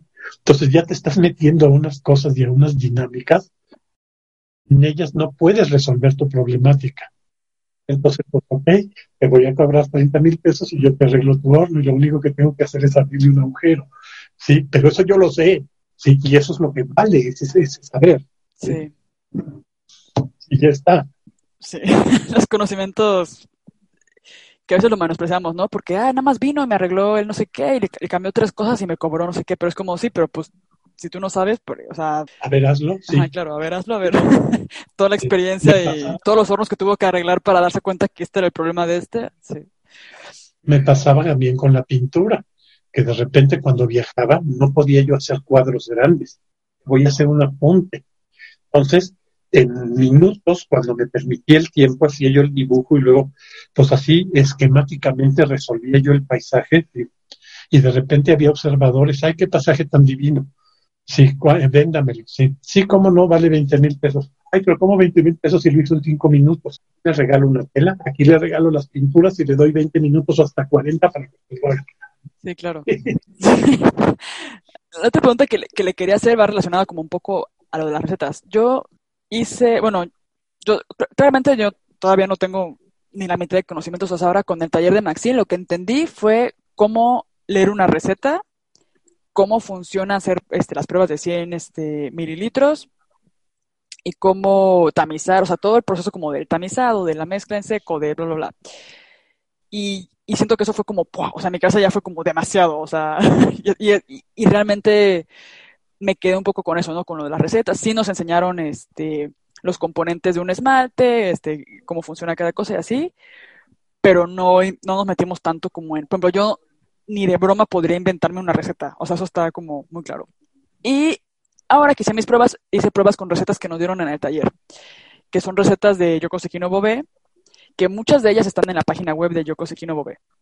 Y hice pruebas y las compartí en mi Instagram como los resultados y todo, y me comentaron como, yo, yo tengo un canal de YouTube y ahí a veces comparto como un poco mi proceso, mis experimentos, mis fallos, todo eso. Y me dijeron como que si podía compartir el video como de mi experiencia haciendo mis, mis primeras pruebas este, en el video. Y yo me entré en esta encrucijada como de, claro, puedo contarles cómo fue la experiencia, la parte como, como de las pruebas, los resultados, este, los diferentes, como los nombres de los esmaltes, pero yo no puedo compartir las recetas porque siento que esas son pues propiedad de, de Yoko? O sea, como cómo funciona la propiedad intelectual de las recetas.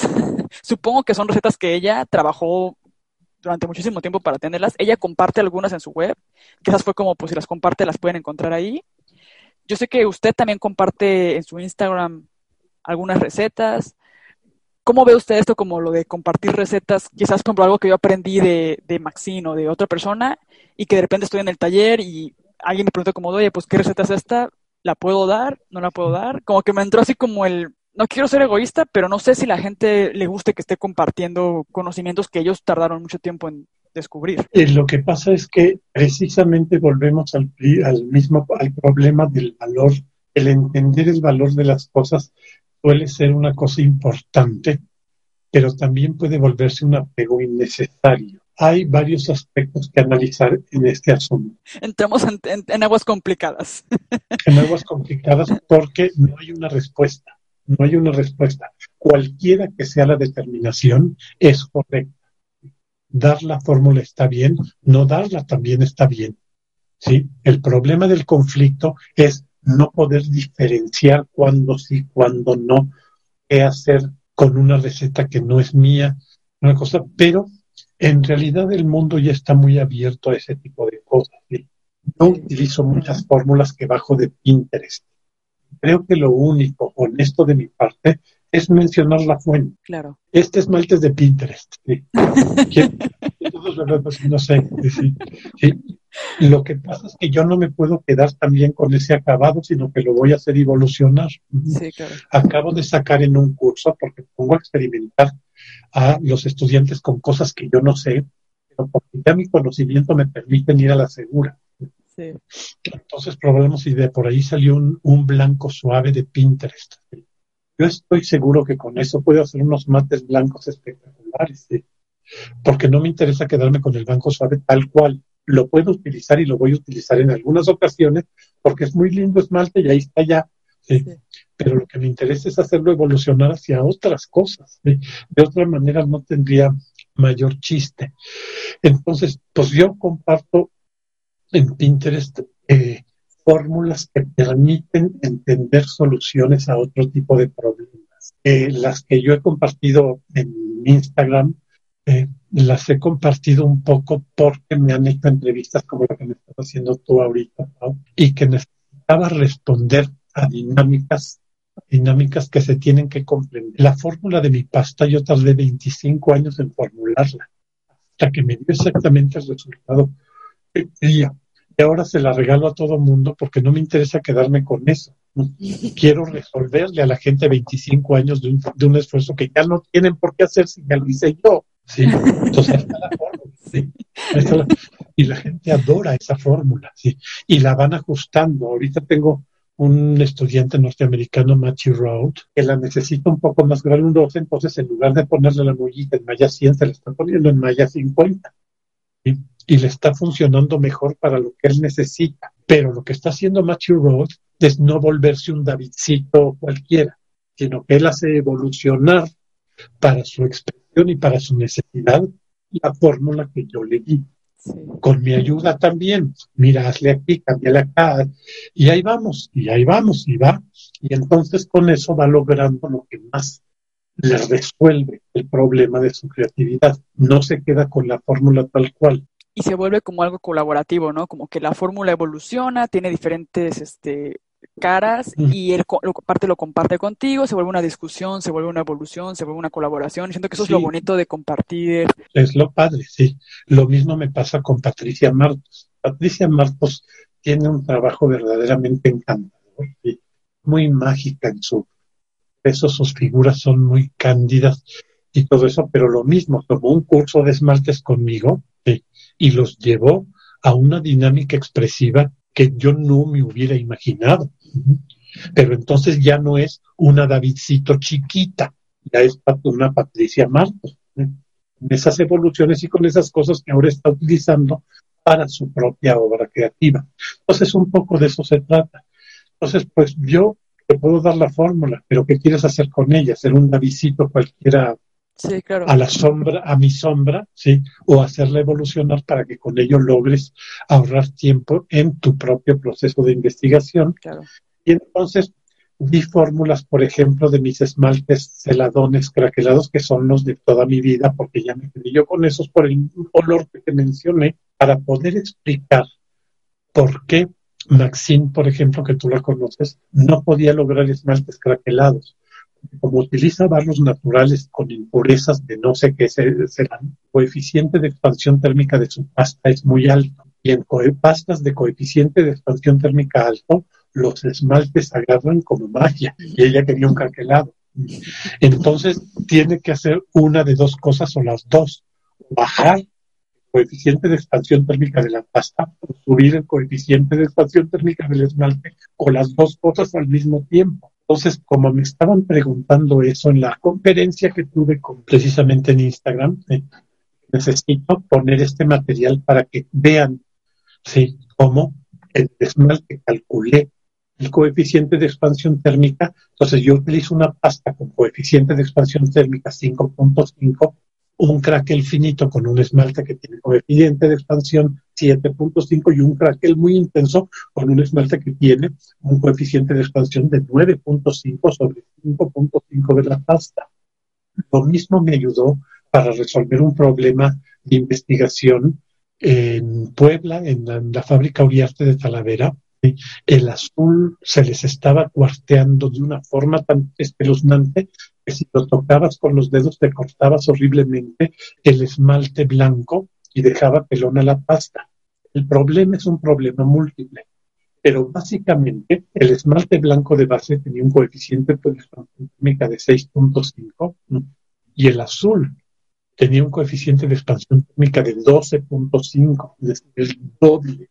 Pues eso claro que es incompatible y obviamente te va a salir esos problemas y todo eso. Y lo que les sucedió es que siguen utilizando fórmulas que publicó Enrique Cervantes en 1936 o por ahí.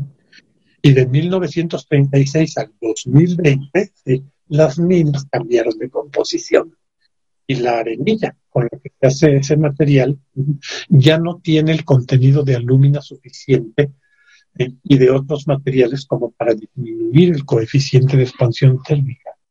Entonces yo les dije, tienen que mezclar este esmalte con estas otras cosas, tienen que utilizar caolín crudo para que los pintores puedan pintar y los pintores fueron los más felices. Pero como las ordenanzas del Consejo Regulador de la Talavera Poblana prohíben que utilices materiales fuera de lo convencional, entonces no lo hacen. Ah, pues entonces el problema. Nos volvemos el caso de Pantagruel y Panurgo llega luego a pedirle consejo a Pantagruel porque conoció una mujer maravillosa y quería casarse con ella.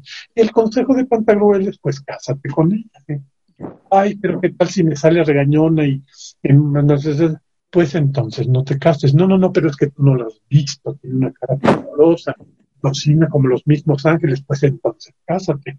Pero si le apestan los dientes y todo, pues cases. Y así para la eternidad.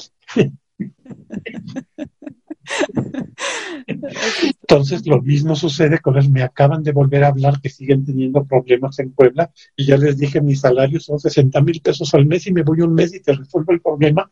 Pero antes que nada, pregúntale a los dueños, le digo al ingeniero, que están dispuestos a hacer modificaciones y qué modificaciones pueden hacer sin atentar contra las ordenanzas mentadas que lo único que hacen es limitar.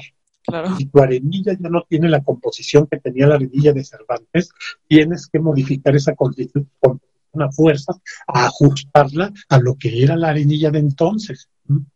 Si el gobernador de Puebla, no sé cuál de ellos, decidió apropiarse de las minas de Loreto para construir y fincar y vender terrenos para casas y dejó a los alfareros en la miseria más espeluznante de minas de arcilla, porque Imagínate lo que es el Valle de Puebla. El Valle de Puebla está entre Popocatépetl, el Iztaccíhuatl, la Malinche y el Pico de Orizaba.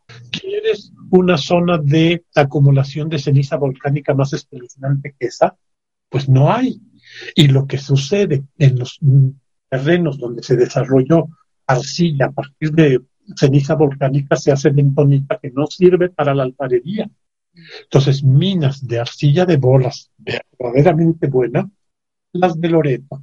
Pues este señor los, a los artesanos se los pasó por el arco del triunfo, perdonando la majadería, y construyó y hizo unas cosas y dejó a los artesanos sin, sin mina de barro y ahora están utilizando el barro de Amozoc, que tiene una plasticidad extraordinaria, pero que deja una porosidad de hasta el 30%. Entonces no hay esmalte que agarre sobre una porosidad tan grande. Entonces, claro que se abre el esmalte blanco y luego el azul, pues todo ese tipo de cosas hay que irlas compensando cuando la mina ya no te está dando lo que daba en, principio. Pero si además de eso te echas encima unas ordenanzas que te prohíben utilizar arcilla de bolas o M4 en la pasta para reponer la falta de arcilla que hay y hacerla al barro lo más semejante al de las minas de Loreto, como decía Pantaleón, pues entonces no te cases. Quería aprovechar para mencionar que, el maestro sin broma, los que están escuchando, si buscan asesoría o lo que sea, eh, usted da asesorías, ¿no? Online también. Estuve viendo que tiene consulta online. También este, físicamente en México. Si pagan el boleto de avión y, y si no hay COVID, probablemente se podría ir a cualquier parte del mundo. y... Ya estoy por abrir, ya me están filmando, haciendo las filmaciones para poder dar mis cursos en línea. Oh. Las asesorías también las he estado dando ya en línea. Sí. Unas chicas se iniciaron en la cerámica en, Chiapas, se conectan también por el Zoom y le estoy explicando cómo ir subiendo. ¿Paulina Culebro? Sí, Paulina Culebro, sí. Sí, creo que lo vi, de hecho, el otro día que lo compartió. es mi tocallita. Entonces, sí puedo dar las asesorías en línea ya. Si alguien necesita una vez que alguien necesita, pero si no tengo una página web, sí, que entran con la dirección plásticasimbron.com. Ahí hay un blog donde hay respuestas a determinadas preguntas que voy metiendo. Okay, con preguntas frecuentes. Pero también pueden hacerme una pregunta, sí, el ámbito cuesta 250 nada, sí, y con eso yo me pongo a investigar para dar una respuesta. Obviamente no es una respuesta de sí o no, ¿Se puede hacer esto? no. Una de las preguntas que están en el blog ahora es porque una chica me decía, ¿puedo sustituir el espodumeno por carbonato de litio? Cuando me lo preguntó por teléfono le dije, no, no puedes. La respuesta directamente. Pero me puse yo a investigar. El problema, volvemos a lo mismo, la gente no sabe valorar lo que cuesta ese proceso de investigación para dar una respuesta que va más allá de un sí sí se puede en estas condiciones. Entonces tuve que averiguar cuál es la fórmula química del espodumeno y ver con qué materiales puedes armar un sustituto. Y en qué casos te va a funcionar el sustituto y en qué casos no. Porque el carbonato de litio tiene un cierto grado de solubilidad. Tú no lo puedes involucrar en una pasta. La pasta tirófila requiere de espodumeno en lugar del despato. Tú no le puedes poner esa pasta, el, este carbonato de litio y caulín porque porque se hace un caos con la solubilidad del poca solubilidad que tiene el carbonato de litio. En el caso de un esmalte sí puedes, y la recomendación es que mantengas tu esmalte en polvo hasta que no lo uses, porque el carbonato de litio al ir disolviendo va degradando la composición general del esmalte. Y entonces, cuando utilizamos un turquesa mate de cobre que lleva carbonato de litio, preparamos así en un bote y lo dejamos en polvo. Solamente preparamos en agua el que vamos a utilizar. No, yo estoy así como, me, quedas así como de, voy a tener que volver a escuchar toda la conversación, tomar nota de todo lo que está comentando. Me preguntabas también un poco cómo fue que se originó la idea de hacer el libro. Fueron varias cosas las que influyeron, tres principalmente. La primera es que cuando estaba yo en la escuela, muchos de los apuntes de ingeniería química los había yo hecho a lápiz. Y como los consultaba con frecuencia, se empezaron a embarrar y me di cuenta que tarde o temprano los iba yo a perder si no los sistematizaba de otra manera.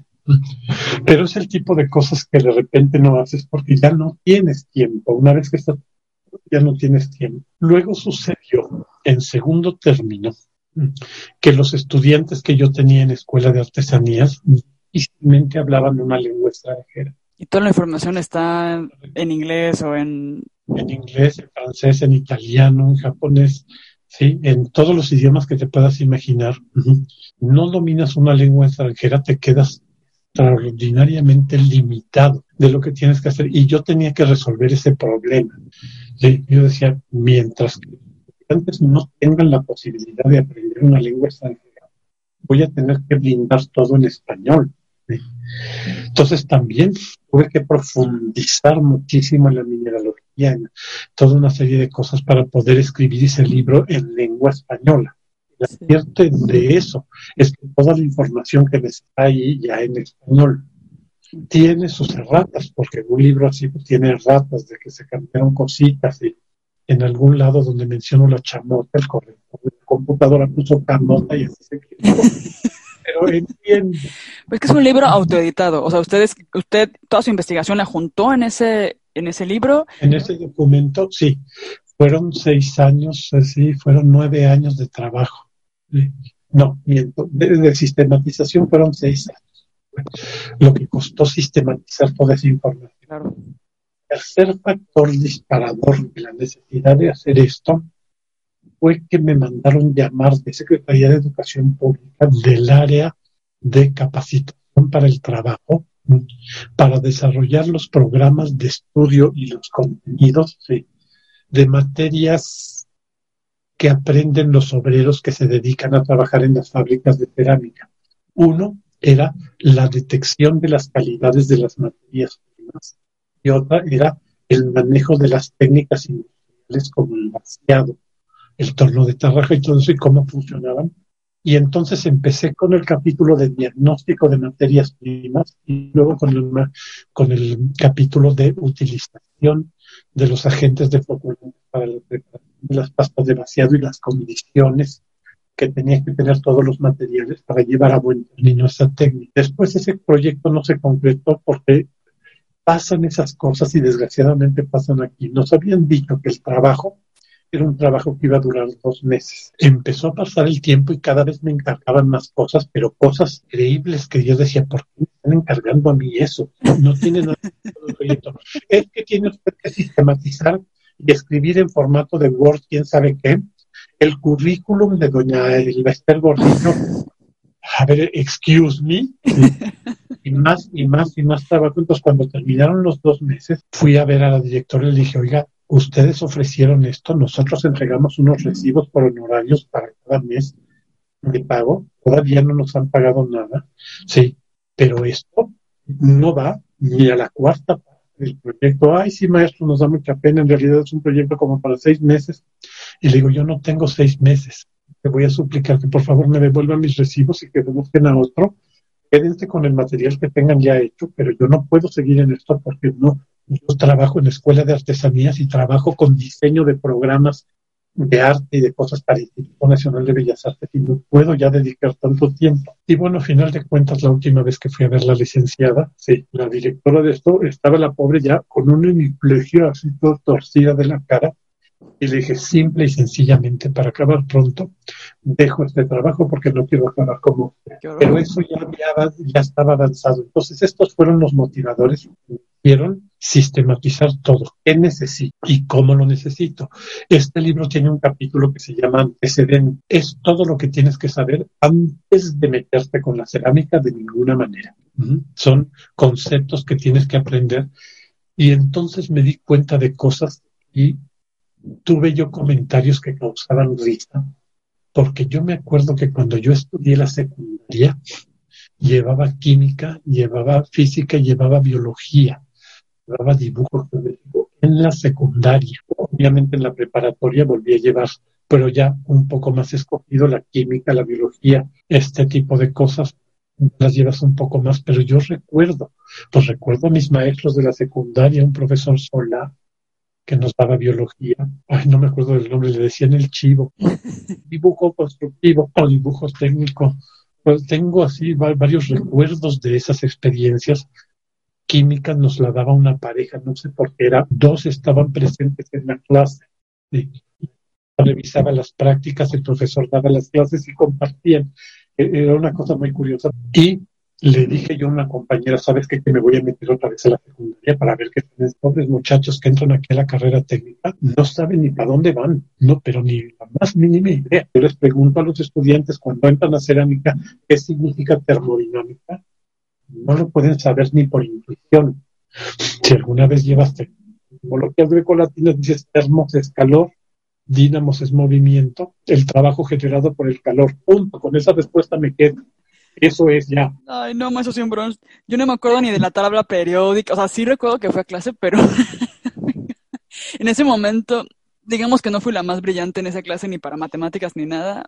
Creo que no fui muy brillante en la escuela en general. O sea, sí pasaba, pero no era como wow, algo que se me quedara ahí. Y ahora, por ejemplo, me pasa que ahora que estoy entrando en el tema de, los esmaltes, sí veo de que sí o no sé qué, y, ando buscando y checo en la tabla periódica y, digo, oh my god, o sea, me compré un libro sobre esmaltes y sale la tabla periódica ahí y te, pone también cosas más. Y digo, no puede ser que, que, yo juraba que jamás en la vida me iba a meter con la química y bla, bla, bla. Y aquí, aquí entrando en este mundo y sin acordarme de nada pero sí es importante. No lo, usaste, no lo usaste. Lo que pasa es que yo me involucré en materias y en profesiones en donde se usa todos los días, entonces por eso yo no tuve problema con eso. Entiendes perfectamente que la gente lo haya olvidado. Ya que decidiste que te ibas a meter a estudiar esto, pues lo retomas, no te queda de otra. Ya con otros ojos, ¿no? Como que te cambia la, como que sí te entra la curiosidad de, por ejemplo, el ferro, que, que, me dice, no, es que el ferro es de Borato, que es como a ver qué, cuál es la diferencia entre este ferro y este ferro y este ferro, y cómo debe de haber un, un equivalente en este, en Alemania, ¿no? Claro que las hay, claro que las hay. Y Alemania, en más que nadie, tiene que procurar las formulaciones de sus fritas. Mm, probablemente no sean exactas, pero con que sean muy semejantes, las puedes utilizar. La mayor parte de las fritas se diseñaron para poder introducir sustancias solubles a la cerámica, haciéndolas insolubles, porque tú no puedes utilizar sustancias solubles el riesgo de que te colapsen las cosas. Primera ley de la solubilidad, todas las sales de sodio, de potasio y de amonio son solubles. Y lo que necesitas para hacer los esmaltes es sodio y potasio. El amonio no porque lo esfumas, pero...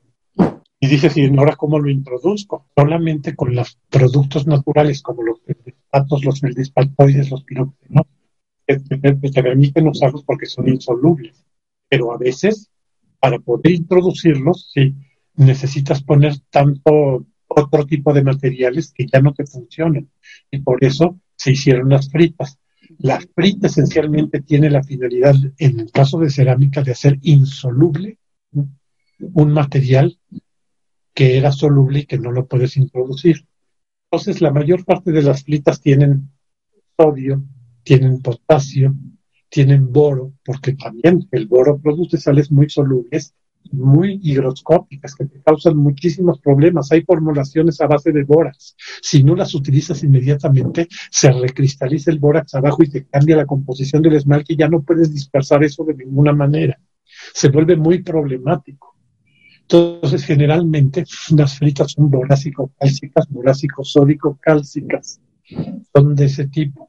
También las existen plúmbicas para evitar la solubilidad del plomo, que es lo que le causa su toxicidad una vez que es insoluble ya no es tóxico. Y en el libro vienen todas estas cosas, en el libro viene esta parte, la parte técnica, o sea, como la, digamos que es un libro muy técnico sobre, más que nada en, formulación de pastas, en formulación de esmaltes. ¿También tiene recetas o...? Tiene algunas recetas, pero son muy pocas porque es un libro diseñado a la experimentación, destinado a la experimentación. Entonces te da sugerencias de por dónde debes de proceder para descubrir, no te da la fórmula tal cual, precisamente por la problemática de la obtención de materiales. A veces menciona el libro, es que la fuente de, arcilla refractaria es el barro de Zacatecas. Pues sí, pero si vives en Chile o en Alemania, Dios te bendiga, pero tienes que encontrar el equivalente. Entonces está hecho en equivalencias para que tú misma vayas buscando cuáles son las soluciones que puedes tener y son libros, es un libro destinado a la experimentación. De repente, para hacer comparaciones, se, mencionan algunas fórmulas, pero no son fórmulas absolutas porque tampoco hay fórmulas absolutas en cerámica. Entonces, después del capítulo de antecedentes viene lo destinado al reconocimiento de las materias primas, que son, cómo las distingues unas de otras, y experimentación para reconocer cuando se te confunden óxidos o se confunden arcillas o cosas así, ¿cómo puedes averiguar que era el, el bote que perdió la etiqueta y, ya no se aquí? Hay un poco de experimentación de eso y esto era precisamente para el capítulo que te digo de reconocimiento de la calidad de las materias primas para CONACIT y todas estas empresas de capacitación para el trabajo. Y luego vienen propuestas y cada propuesta tiene introducciones históricas o tienen referentes técnicos de otro tipo de cosas para, tratar de evitar Entonces, cuando entras al capítulo de, al capítulo de, materiales colorantes de la cerámica, hay una breve introducción histórica de de lo que fueron el descubrimiento de los tintes y los colorantes, que ayuda a comprender la obra antigua. Dices, ¿por qué la obra colonial era tan oscura y son puros negros y puras cosas así? que no existían colores, no existían pinturas para pintar al óleo de colores bonitos como existen ahora. Esto, gracias a los alquimistas, tanto antiguos como contemporáneos, ha podido desarrollarse al punto de que ahora puedes conseguir unos pigmentos de unos colores sorprendentes que no existieron en el medioevo ni en el renacimiento, ni en la época colonial ni nada, sino que fueron evolucionando poco a poco. Entonces te vas enterando un poco de cómo se fueron desarrollando este tipo de cosas, ¿sí? cosas que resultan ser interesantes ¿sí? Y que son importantes para determinados ámbitos. Ahora que estuve trabajando en, Uriarte, eh, te estoy hablando de hace ya como tres años, nadie sabía que el amarillo que utilizas para taladeras se llama amarillo de Nápoles, antimonato de plomo. Entonces se pierden estas informaciones y yo lo que les entregué fue un protocolo de producción con un antecedente histórico estudiado de todos los tiempos. Entonces ese tipo de cosas históricas de repente las encuentras en el libro. Luego encuentras desarrollos de, por ejemplo, la percepción del color. ¿En qué consiste la percepción del color? Porque para ti, Paulina, el rojo no es lo mismo que para mí. La sensación ocular es distinta y nuestra concepción mental de lo que debe de ser un tono rojo es otra cosa. Y porque la interacción de los colores puede estar afectando la percepción de una tonalidad que percibimos distinta realmente es por contraste con otros colores, etcétera. Entonces explica un poco cómo tú no puedes utilizar una gama de Pantone que está basada en el, sistema de Munsell, de color de Munsell, decidir qué color quieres hacer en la cerámica, porque el, el, desarrollo de color no tiene nada que ver con las mezclas que utiliza de Munsell. La teoría de color que utiliza Munsell no sirve para la iluminación teatral. Ahí tienes que utilizar el sistema sí que es una síntesis aditiva. Y en cerámica te tienes que concretar a lo que te dé el sistema LAB, que es de reacciones químicas entre que permiten la existencia de tonalidades como el negro absoluto o el blanco absoluto o ese tipo de cosas que en otras paletas no hay. Sí. entonces sí, tengo por ahí una cosa bastante meritoria de trabajo que llegaron unas diseñadoras, diseñadoras la diseñadora más importante, la mamá Mónica Monsalí, hace murales muy interesantes para decoración y necesitaban una paleta de 300 colores. Nadie, eso es una locura. Tú no puedes tener 300 botes de colores en, porque te vuelves loca. de volver y al final de cuentas va a acabar, a acabar todo siendo color quería porque pues, se revuelve, se daña de, lo que sea y todo eso, pero me encargaron el trabajo de ayudarlas a desarrollar esa paleta para utilizar algunos de esos colores para sus murales en la cerámica. Y me dieron, sí, unas tablas de pantone y se los advertí desde el principio, les dije, nos podemos aproximar, no esperen, esto no puede ser idéntico porque el mismo sistema de generación de color no tiene nada que ver. Nos podemos aproximar y pero no puedes tener esos colores idénticos entonces, es todo este tipo de información que aparece en el libro es un poco para comprender cómo se hacen este tipo de cosas y que muchas veces van destinadas a una producción más industrial. Tú tienes, por ejemplo, la fábrica de muebles para baño, Princesa Standard. Se llama Ideal Standard en Estados Unidos. En Estados Unidos no hacen más que la taza del excusado. En México se hace la tapa del excusado y la caja del excusado en Costa Rica se hacen los accesorios, la jabonera y el toallero y los accesorios de baño para, formar el juego. En todas las fábricas te tienen que dar exactamente el mismo producto y exactamente el mismo Tienen que utilizar exactamente los mismos materiales y basarse en colorímetros muy especializados para determinar que el color, el tono dio exactamente, ¿no? Acabar con un baño de perico de color de perico. Y entonces para esas industrias la calibración del color es importantísima. no nos importa nada. Yo más verde, más azul o más morado, es exactamente igual. No estamos tratando de identificar eso con otro tipo de producto. Entonces, el resultado es más importante para nosotros que sea más sensible que mecánicamente entonces, cada campo cubre distintas necesidades y este tipo de explicaciones están en el libro para eso. Y ya una vez que se da todo un avance teórico de cómo funcionan las cosas, aparece toda la serie de prácticas para que experimentes tú misma hasta que logres lo que buscas. Te vas a preguntar, ¿y por qué de repente no hay una fórmula? Ese es el problema que, es que, al que enfrentamos siempre. Cuando tú compras una revista que trae fórmulas, nunca te dicen sobre qué tanto fueron aplicadas estas fórmulas. Entonces, la queja es, ay, en el Ceramics no vi una receta y nunca me salió como decía. me engañaron. me engañaron, ¿En qué pasta la pusiste y en qué condiciones de quema la quemaste? ¿Mm? Con tu libro puedes ver como, ah, bueno, me reaccionó así, eh, la, como hice mis pruebas, hice... El ajuste está allá.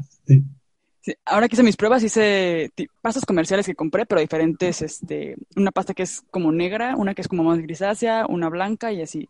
Y el mismo esmalte lo apliqué en las diferentes pruebas.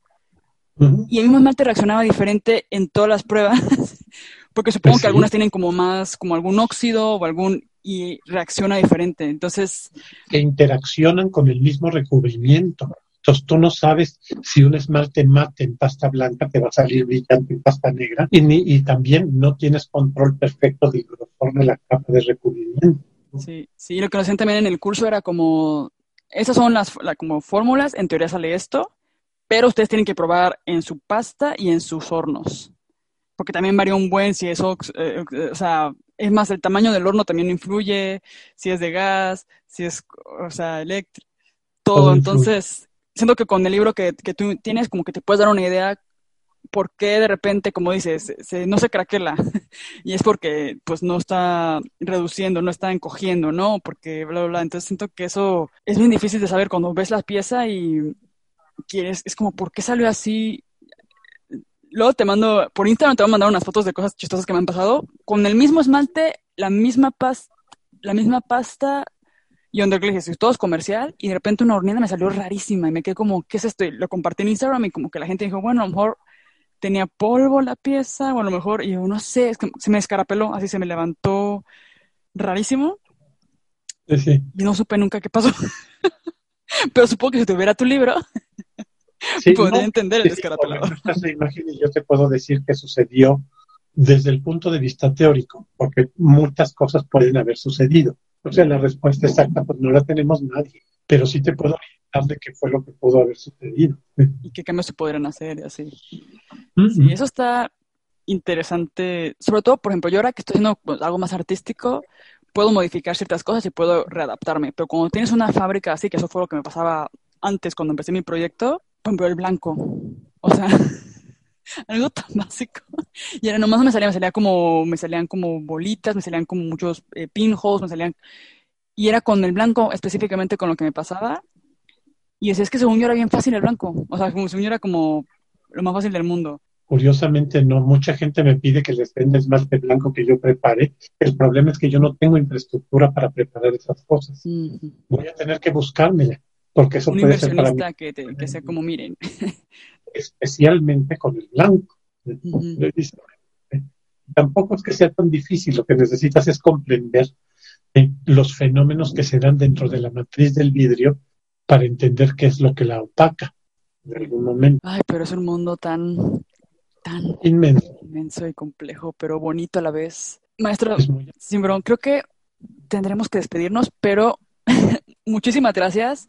Quizás en algún futuro, fue un buen calentamiento, creo yo, porque creo que podremos seguir hablando de otras cosas que teníamos este, en la lista que le mandé. Creo que muchas cosas sí las llegamos a cubrir como un poco, a lo mejor medio, no sé. Eh, de manera informal. De manera informal o un poco más caóticamente, pero a lo mejor en, en, una siguiente temporada me gustaría reinvitarlo y hablamos de otras cosas también locochonas que puedan surgir. Cuando tengan los cursos online, no duden en avisarme para yo en Habitácora Cerámica podemos darles difusión para que más gente se entere. Yo voy a compartir en, en, en, la descripción y en toda la información, voy a compartir su, su, información para que la gente pueda contactarlo, ver este, si gustan asesorías o si gusta conocer su trabajo y todo, que vean las piezas que hace, que son impecables. Este, sí noto la fusión este, como prehispánica con, con la función japonesa, sí, noto, se nota mucho y es una muy buena combinación y también se nota la pasión que tiene por, por esta parte de tecnológica, por la investigación. Y también a mí, en lo personal, me encanta esa parte que, le, de compartir, ¿no? Como yo lo que percibo cuando hablo con usted o veo lo sigo en Instagram o lo que sea, esa parte como de, de, de, compartir y de generar intercambio y de hacer una conversación, eso siento que es bien importante hacerlo. O sea, como que yo esa parte de la competencia y todo eso no... Por eso tengo mi canal de YouTube, por eso tengo la, la bitácora este, porque me gusta esa parte de compartir este maravilloso mundo, ¿no? Que es tan amplio. Que es tan amplio. Y es lo que te digo, volvemos otra vez al problema de que si das la fórmula, si no la das. Eso va a depender no de tu decisión, sino de quién la merezca y quién no. Sí. Hay gente que es muy abusiva y que lo es resolver, o muy perezosa, porque a mí lo que más me exaspera es la pereza mental de la gente que no quiere meterse a descubrir o a dilucidar qué puede estar sucediendo y cómo resolverlo. Y entonces todo lo quieren este, regalado. Y eso, sí, peladito y en la boca. Pero eso sucede lo mismo que cuando das una receta de cocina. Corres siempre el riesgo de que salga mal y que te digan que no la quieren bien. Y hay veces que no tiene nada que ver con eso. Tiene que ver con muchos otros factores de cómo se aplicó, de cuándo se aplicó, sobre qué se aplicó, cómo se quemó, qué se hizo, qué no se hizo. Dar la receta es, el punto de partida, ¿no? Es como, eh, a mí me pasa mucho también que me preguntan, ¿cómo haces esto? ¿Cómo haces aquello? Yo en Instagram pues les contestas como puedes, pero al final del día la gente tiene que probar, tiene que intentarlo con su pasta, con su material, con su creatividad, o sea, como que siento que tú puedes dar como una idea, ¿no? La otra vez entrevistaba a un ilustrador y me decía que le preguntan siempre qué acuarelas y qué papel utiliza. Y él dice, pues yo les comparto, ¿no? Pero al final la acuarela y el papel no hacen que yo pinte como yo pinto. Entonces siento que al final del día es, es un punto de partida, compartes. Obviamente hay gente que, como a mí me pasa que me escriben chavitos, te, pasará también a ti, chavos que van empezando y todo, que sí ves que están como, que me recuerdan a mí mismo cuando estaba empezando con la cerámica, porque yo tampoco, yo no tomé clases formales, yo aprendí eh, de manera este, autodidáctica con YouTube, lo poco que había, porque no es como que hay mucho en YouTube, con eh, libros, con hablando, preguntando a la gente, hay gente que sí me, ayudaba, había gente que no. Y al final del día, pues sí, lo que tú vas absorbiendo por ahí afuera que encuentras gratis o en alguna clase online o lo que sea, te sirve como punto de partida, pero al final el trabajo lo tienes que poner tú de todas formas. Entonces, y la, por ejemplo, hacer esmaltes es, ok, no solamente es la receta, es consigue el material, haz las pruebas, haz las horneadas, este, diferentes pastas, o sea, como que tienes que saber que no es fácil hacer tus propios, no es hacer quesadillas. Sí, no es exactamente igual la misma quesadilla para que sea excelsa. Tienes que saber cocinar muy bien la tortilla, el maíz, en fin, son toda una serie de cosas que vienen detrás y que en un momento dado podrían parecer simples, pero que en realidad cuando ya te metes a ámbitos, a ámbitos como la cerámica, y te voy a platicar cuál es la razón. Tú coges un sistema cerrado, muy bonito y muy cerradito, que se llama horno, todo, que lo tienes a temperatura ambiente, 20-25 grados, y vas a generar en su interior un caos energético espeluznante que te va a llevar el sistema a los 1000, a los 1200, a los 1400 grados centígrados, en donde el comportamiento energético es totalmente otro y que por elemental entropía universal tiende a ser caótico. Entonces, lo normal es que te salgan las cosas mal. y el trabajo de rigor metodológico busca es contra natura. ¿Qué tengo que hacer para que la pieza no se raje, para que no se enjuegue, para que no se... En un caos de energía acumulada en mi cajita cerrada muy mona y muy linda que se llama horno. Entonces, pensándolo a nivel universal, esta tendencia de las cosas a una circunstancia más estable y que es caótica en el universo, es lo que va a estar afectando nuestra obra dentro del horno. Entonces, o te disciplinas a buscar la forma de resolver hasta donde se pueda, porque no lo vas a poder hacer en 100%. Sí, el comportamiento que te va a generar caos, o vas a obtener caos siempre. Siempre te van a salir las cosas mal, porque lo que estás haciendo así es. Tú no puedes coger café, café y echarlo en la leche, agitarlo y pensar que solo se separe otra vez el polvito de la leche. Difícilmente va a suceder. Entonces, eh, el ir comprendiendo qué es lo que sucede cuando yo pongo esto, cuando pongo aquello, cuando me esfuerzo aquí, cuando me esfuerzo allá, cuando limpio esto, cuando depuro aquello, no es más que para pelear contra la entropía universal. Y a final de cuentas tu resultado va a ser muy satisfactorio. Entonces hay una razón para el rigor metodológico y para el estudio y para el aprendizaje, todas esas cosas. Y claro, el más certero es el del Ahí sí te sucedió ya. ¿Qué hago para que no me suceda otra vez? Eso es lo más importante. También me preguntabas que te recomendara yo libros o algo así, pero eso es difícil porque depende del ámbito que quieras estudiar. Ordinarios libros de historia. libros de historia, hay uno que se llama 10.000 años de, de cerámica en el mundo no recuerdo ahorita el autor, pero que es muy bueno y que tiene muchos referentes de lo que ha venido sucediendo cuando quieres ver cómo se hacían los estilos. Difícilmente vas a encontrar eh, desarrollos técnicos en estos libros porque sería, no acabarías nunca. ¿sí? Para técnicas de otro tipo tienes que buscar libros técnicos específicos en cada uno. ¿sí?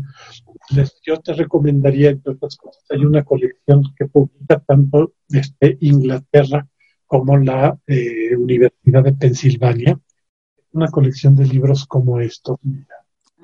Son bastante, bastante buenos. Bueno, ¿eso dónde lo consigues? En... Eh, eh, tú métete a internet y pon libros de cerámica. En Amazon los, seguramente los vas a encontrar. Te digo, las publica, la, la publicación, sí, la, empresa que los publica en Inglaterra se llama AIC Black. Okay. Y en Estados Unidos es la Universidad de la prensa, o sea, la imprenta de la Universidad de Pensilvania. Para ponerle la información y que la gente lo pueda encontrar. Sí, que son bastante claros, yo los considero bastante claros, y los aportes son bastante buenos. Hay uno, o varios que ha publicado Linda Bloomfield, una ceramista inglesa bastante renombrada, que plantea cosas factibles. El mío es un poco más elevado en ese sentido. También lo recomiendo cuando quieres pulir cosas. Pero como es un librote, como es un librote, luego la gente no lo, no lo lee. Y eso por una parte me da risa y por otra parte me da mucho coraje porque te la pasan la vida preguntándome cosas que están ahí. me acaban de preguntar, oye, ¿tú sabes cuál es la fórmula del Carlín y de la silla de bolas y de las necesitas de la cinita nepelina? Y, y hay veces que lo que contesto en el mensaje, Laboratorio de Materiales Imágenes, página 562. Ahí está todo. Sí, me imagino que tu libro es mucho más técnico y los de Linda Bloomfield son un poco más, este, como, un poco más a grandes rasgos, ¿no? Más, este, los acabo de comprar yo, de, me los autorregalé de cumpleaños, eh, ahora en noviembre, entonces... También están publicados por este tipo de, de empresas que hacen, yo te estoy mostrando dos que tengo, ¿por qué? Cuando salí de la escuela y que dejé de hacer muchas cosas y todo eso, decidí que ya no me iba yo a dedicar más a la cerámica, que realmente me iba yo a jubilar en serio, cosa que no pude hacer, pero regalé toda mi biblioteca de cerámica al, al Centro de Investigación en Diseño Industrial de la UNAM. Me parece que es un buen resguardo. A la UNAM le tenemos el cariño, aunque ahorita esté burocratizada y sea un horror de, y sea un parapeto para, para darle chamba y para a, la gente inútil, cosas de ese tipo, y todo lo que quieras pensar, sigue siendo un alma mater preciosa, el espacio sigue siendo divino, y cuando te encuentras profesionistas mm, que verdaderamente quieren enseñar, los hay ahí. No necesitas buscar una universidad privada porque eh, eh, si nos vamos a calidad de enseñanza, la universidad privada puede estar peor todavía. Entonces, ¿por qué no lo regalé a escuela de artesanías? Porque el tipo de alumnado que llega a esa escuela no tiene el nivel. Y no tiene el nivel no solamente porque los hayan engañado en los niveles básicos, porque hay mucho de eso, o porque no quieran tener el nivel, ¿sí? sino porque simple y sencillamente no, no lo adquirieron en la escuela o no está en su interés personal llevar las cosas a un extremo más elevado. Falta esa ambición de esa sed de... Sí, entonces, ¿Qué es lo que pasa? Que llevas un libro preciosísimo, esa es otra recomendación, porque es muy importante ver qué es lo que hacen los demás. No te concretes nada más con lo que tú tienes y las mejores revistas para esto. Hay una revista australiana que de información tiene poco, eh, así de repente, pues sí conoces, sí, pero las fotografías de la obra cerámica de los artistas son absolutamente espectaculares. Es muy importante ver eso, conocer que eso existe, ver que eso existe. No existe arte sin cultura. Cultivarse en todos los ámbitos es importante, música, teatro, literatura, lo que quieras, todo sirve. Está si quieres investigaciones sobre artistas verdaderamente, está la revista francesa de la cerámica y del vidrio. Ahí te puedo mandar un mensaje, no sé si me puedes escribir para poderlas este, compartir bien, eh, porque siento que se hacen falta referencias eh, fuera, por ejemplo, a mí muchas de mis influencias o mucho de lo que veo, pues lo busco en internet, o sea, lo busco en Google o lo busco en Instagram o como dices, Pinterest. Y me parece siempre un poco de lo mismo, o sea, como que llega un punto en que se repite, ¿no? Como, no sé, el algoritmo, no sé qué sea, y de repente quiero ver algo que me saque, que me explote la cabeza o que me, que me lleve a otro, otra época quizás o a otro, y es bien difícil encontrar, o sea, no sé si yo soy mala para buscar o, pero siento que lo que nos estás recomendando ahora nos puede llevar a, tener otro tipo de referencias visuales también, o sea, no solamente técnico, porque siento que lo técnico ya es algo muy específico y siento que no, no, no mucha gente ahorita, no sé, siento que es, es, es muy técnico quizás, pero siento que la parte como de inspiración, eso pues hay más gente que lo puede encontrar, este, tenemos más gente en común que lo puede encontrar como que le interese, encontrar este, inspiraciones visuales, ¿no? Inclusive este libro de los 10.000 10, años de, cerámica. De cerámica en el mundo. Sí, te, voy a mandar la lista de la donación, la voy a buscar, la lista de la donación de los libros que doné, algunos difíciles de conseguir y que no vienen al caso, como un libro que tenía yo y que ese sí me duele mucho haberlo donado, pero realmente yo, que se llama, hecho por un sueco, por un artista sueco que se llama Song Shard, y estos de la dinastía Song. Es un estudio de los hornos y de esas cosas. Como a mí me fascina ir a China y todo eso, el conocer de esa cultura me encanta. Me encanta, claro que lo he conocido físicamente y mucho de eso lo tengo acá. Tengo otros libros que hablan de los esmaltes chinos tradicionales que los desgraciados lo siguen haciendo igual, con una calidad y con una cosa espeluznante. Son piezas ya producidas un poco industrialmente para abaratarlas, pero que siguen siendo popularmente bellas y que desgraciadamente no exportan. Exportan todo lo que no sirve, pero lo que sí sirve, que es absolutamente excepcional, lo autoconsumen principalmente. Entonces, Sí, es muy importante. Entonces, esta revista australiana que se llama Art and, Ceramic Art and Perception es muy importante por la enseñanza visual.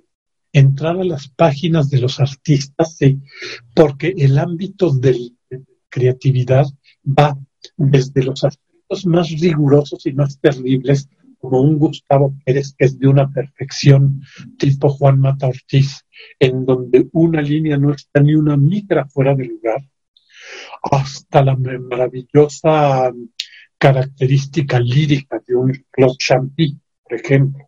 Y no es que uno sea más bello que otro, simple y sencillamente puntos opuestos del mismo lenguaje. Eso es lo impresionante es absolutamente lírico, el otro es absolutamente exacto. Entonces, el entender un poco, el conocer el ámbito para saber en dónde está mi propia expresión es importantísimo.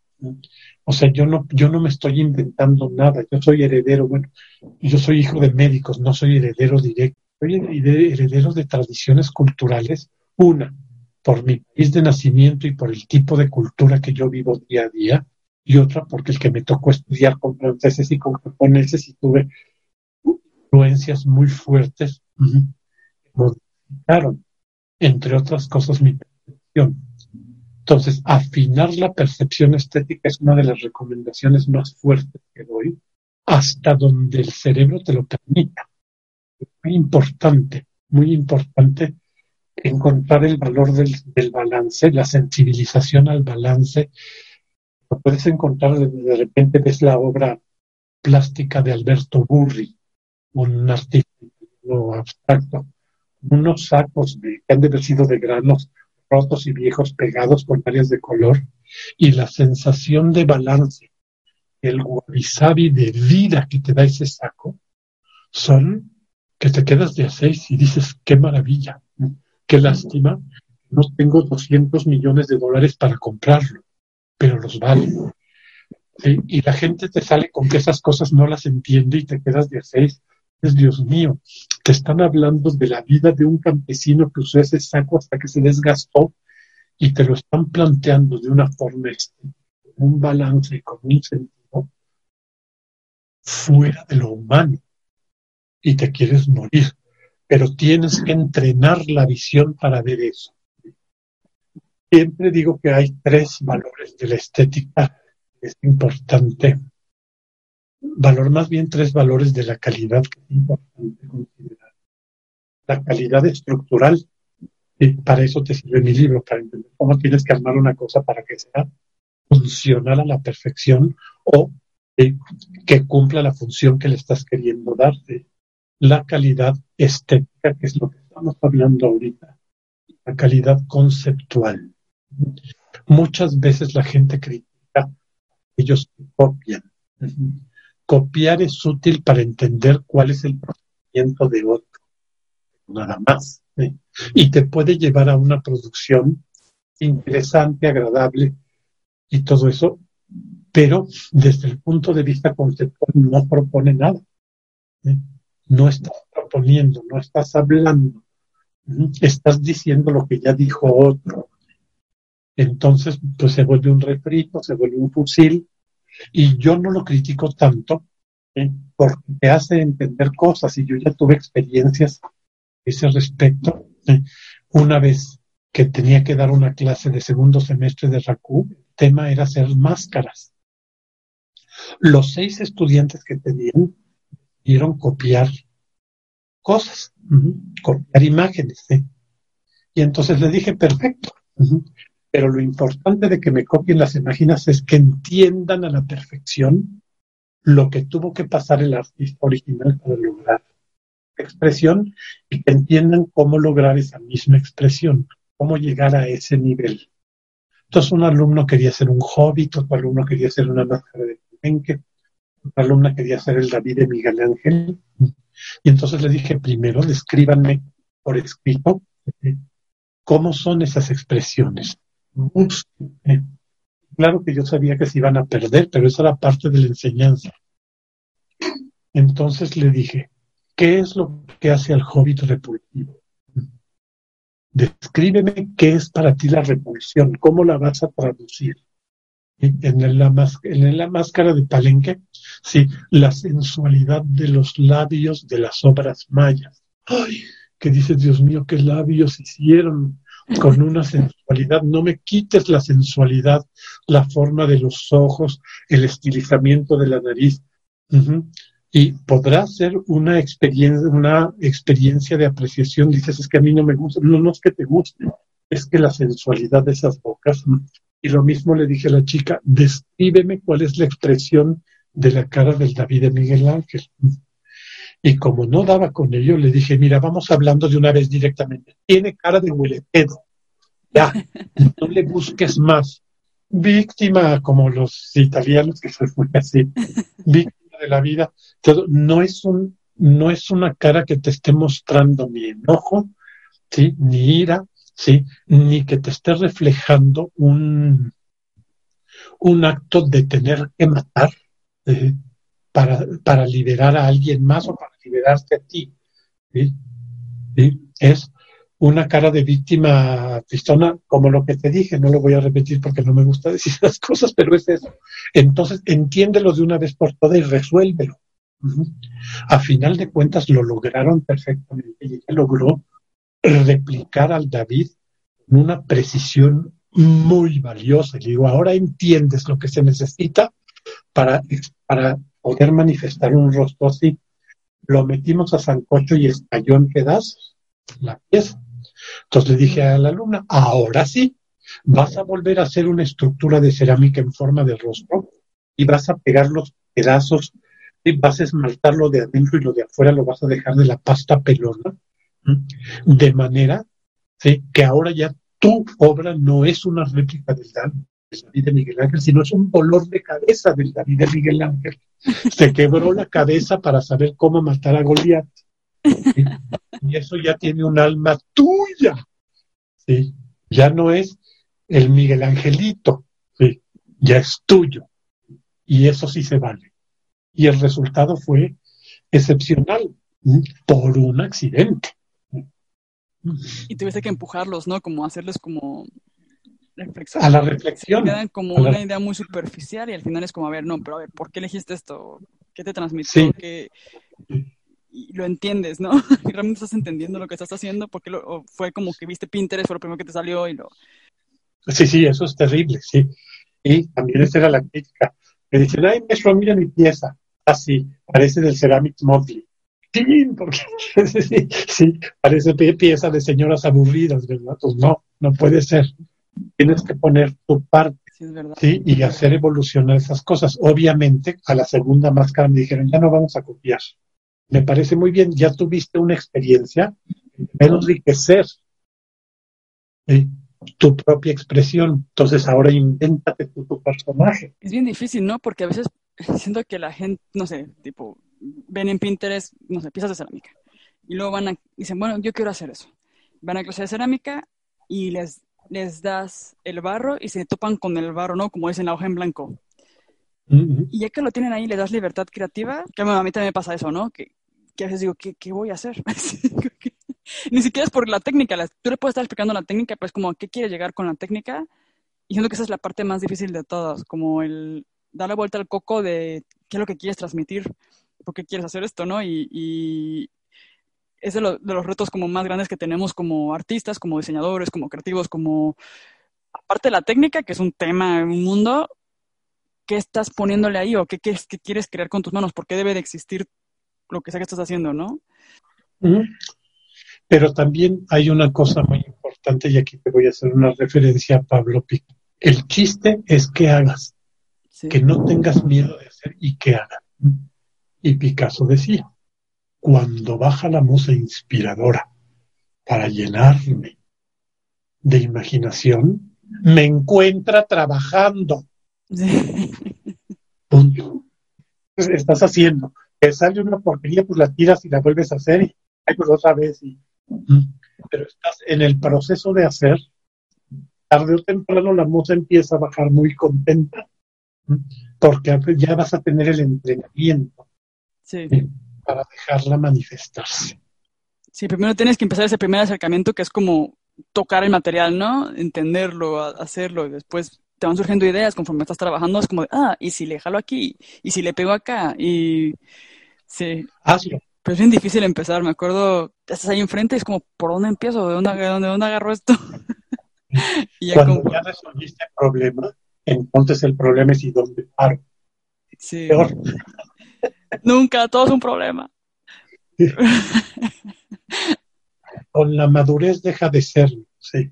Yo no sé si porque deja de importarte, porque ya fincaste tanto tu estética en una línea, que aunque hagas cosas diferentes, sigues manteniendo un, un continuo que, que ya acontece, sin que lo tengas que forzar y cuando acontece sin forzarlo se vuelve espontáneo y entonces es muy disfrutable. Sí, es, cuando estás como de, this is it, este es cuando ya no es tanto dolor de cabeza como...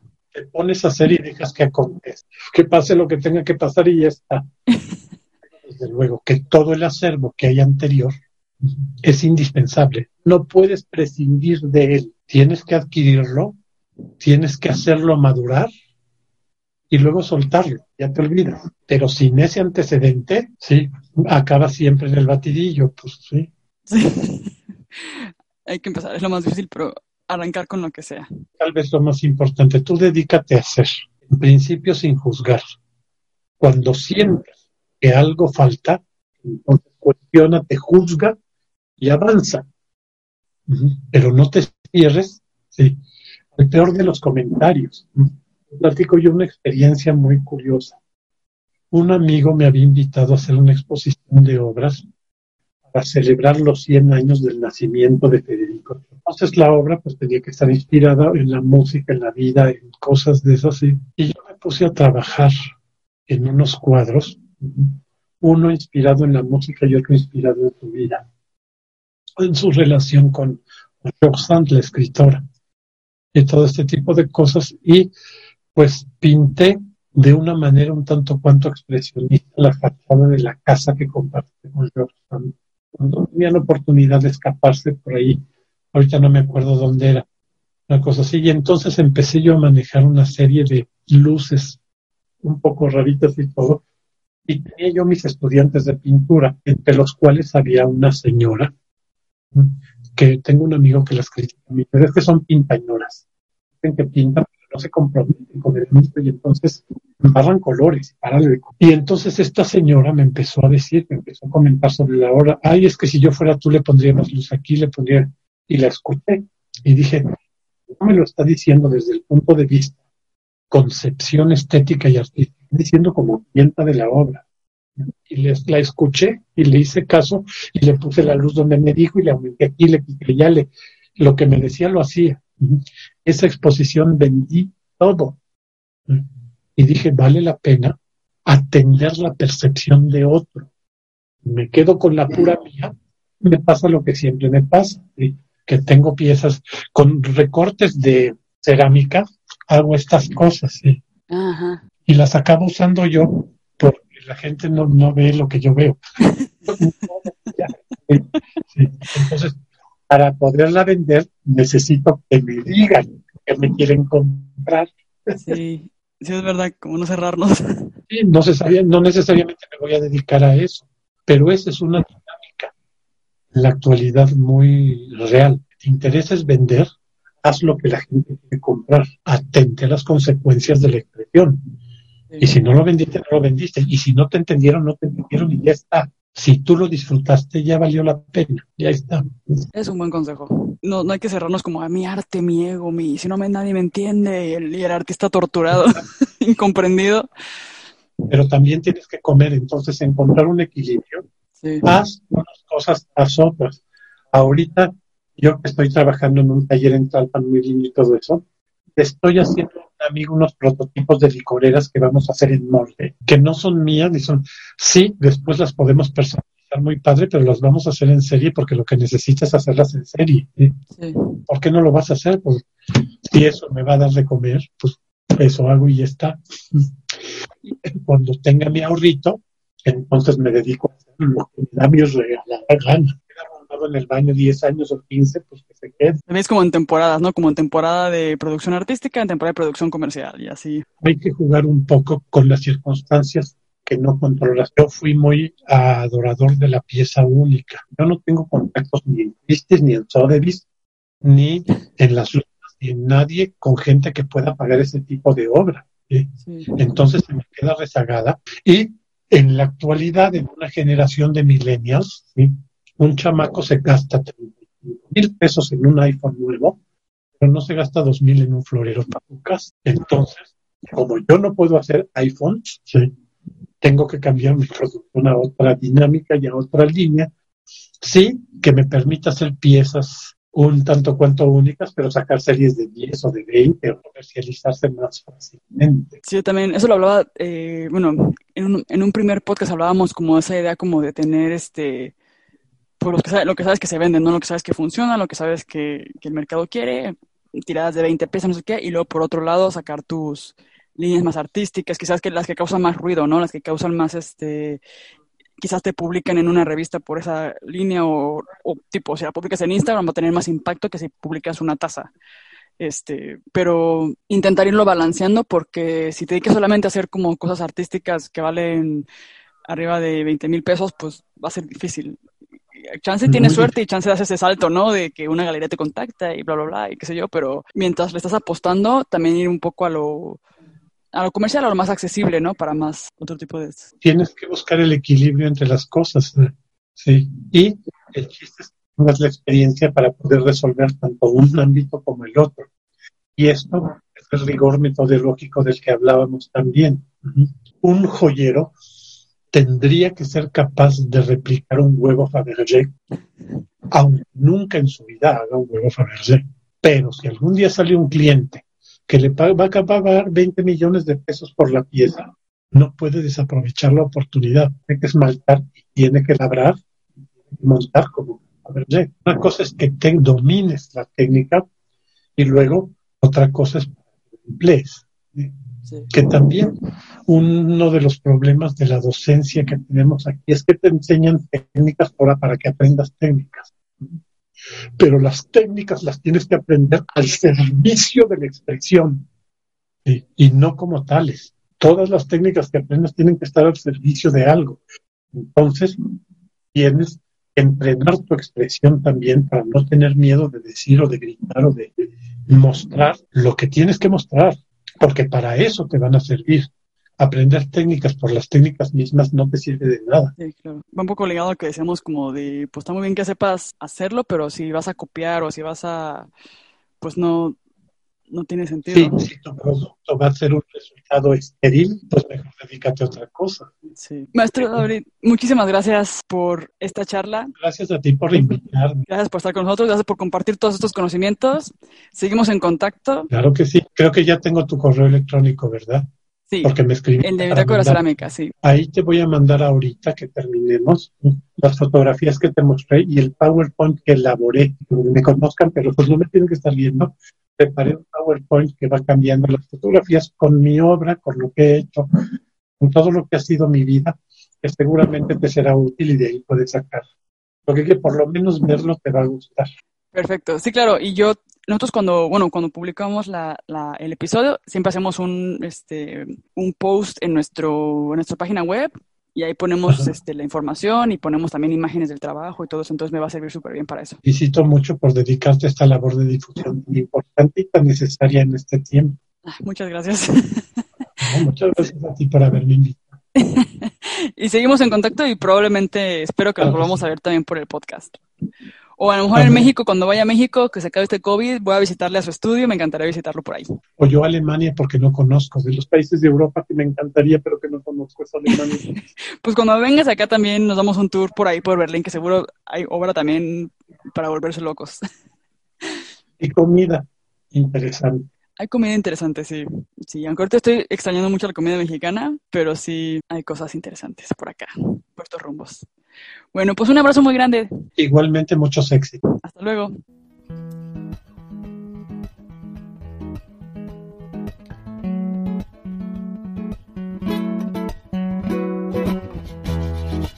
Muchas gracias por escucharnos. Recuerda que puedes encontrar más información en bitácoracerámica.org. Para novedades e inspiración nos puedes seguir en arroba bitácoracerámica en Instagram. Y si te está gustando este proyecto, no olvides compartirlo, darle like, suscribirte o dejarnos un comentario. El Cerámicas es editado por Beatriz Urbina, música original compuesta por Lucas Luna y Hernán Vargas, hecha con instrumentos de cerámica, y es creado para ti por la Bitácora Cerámica y por mí, Pau Stephens.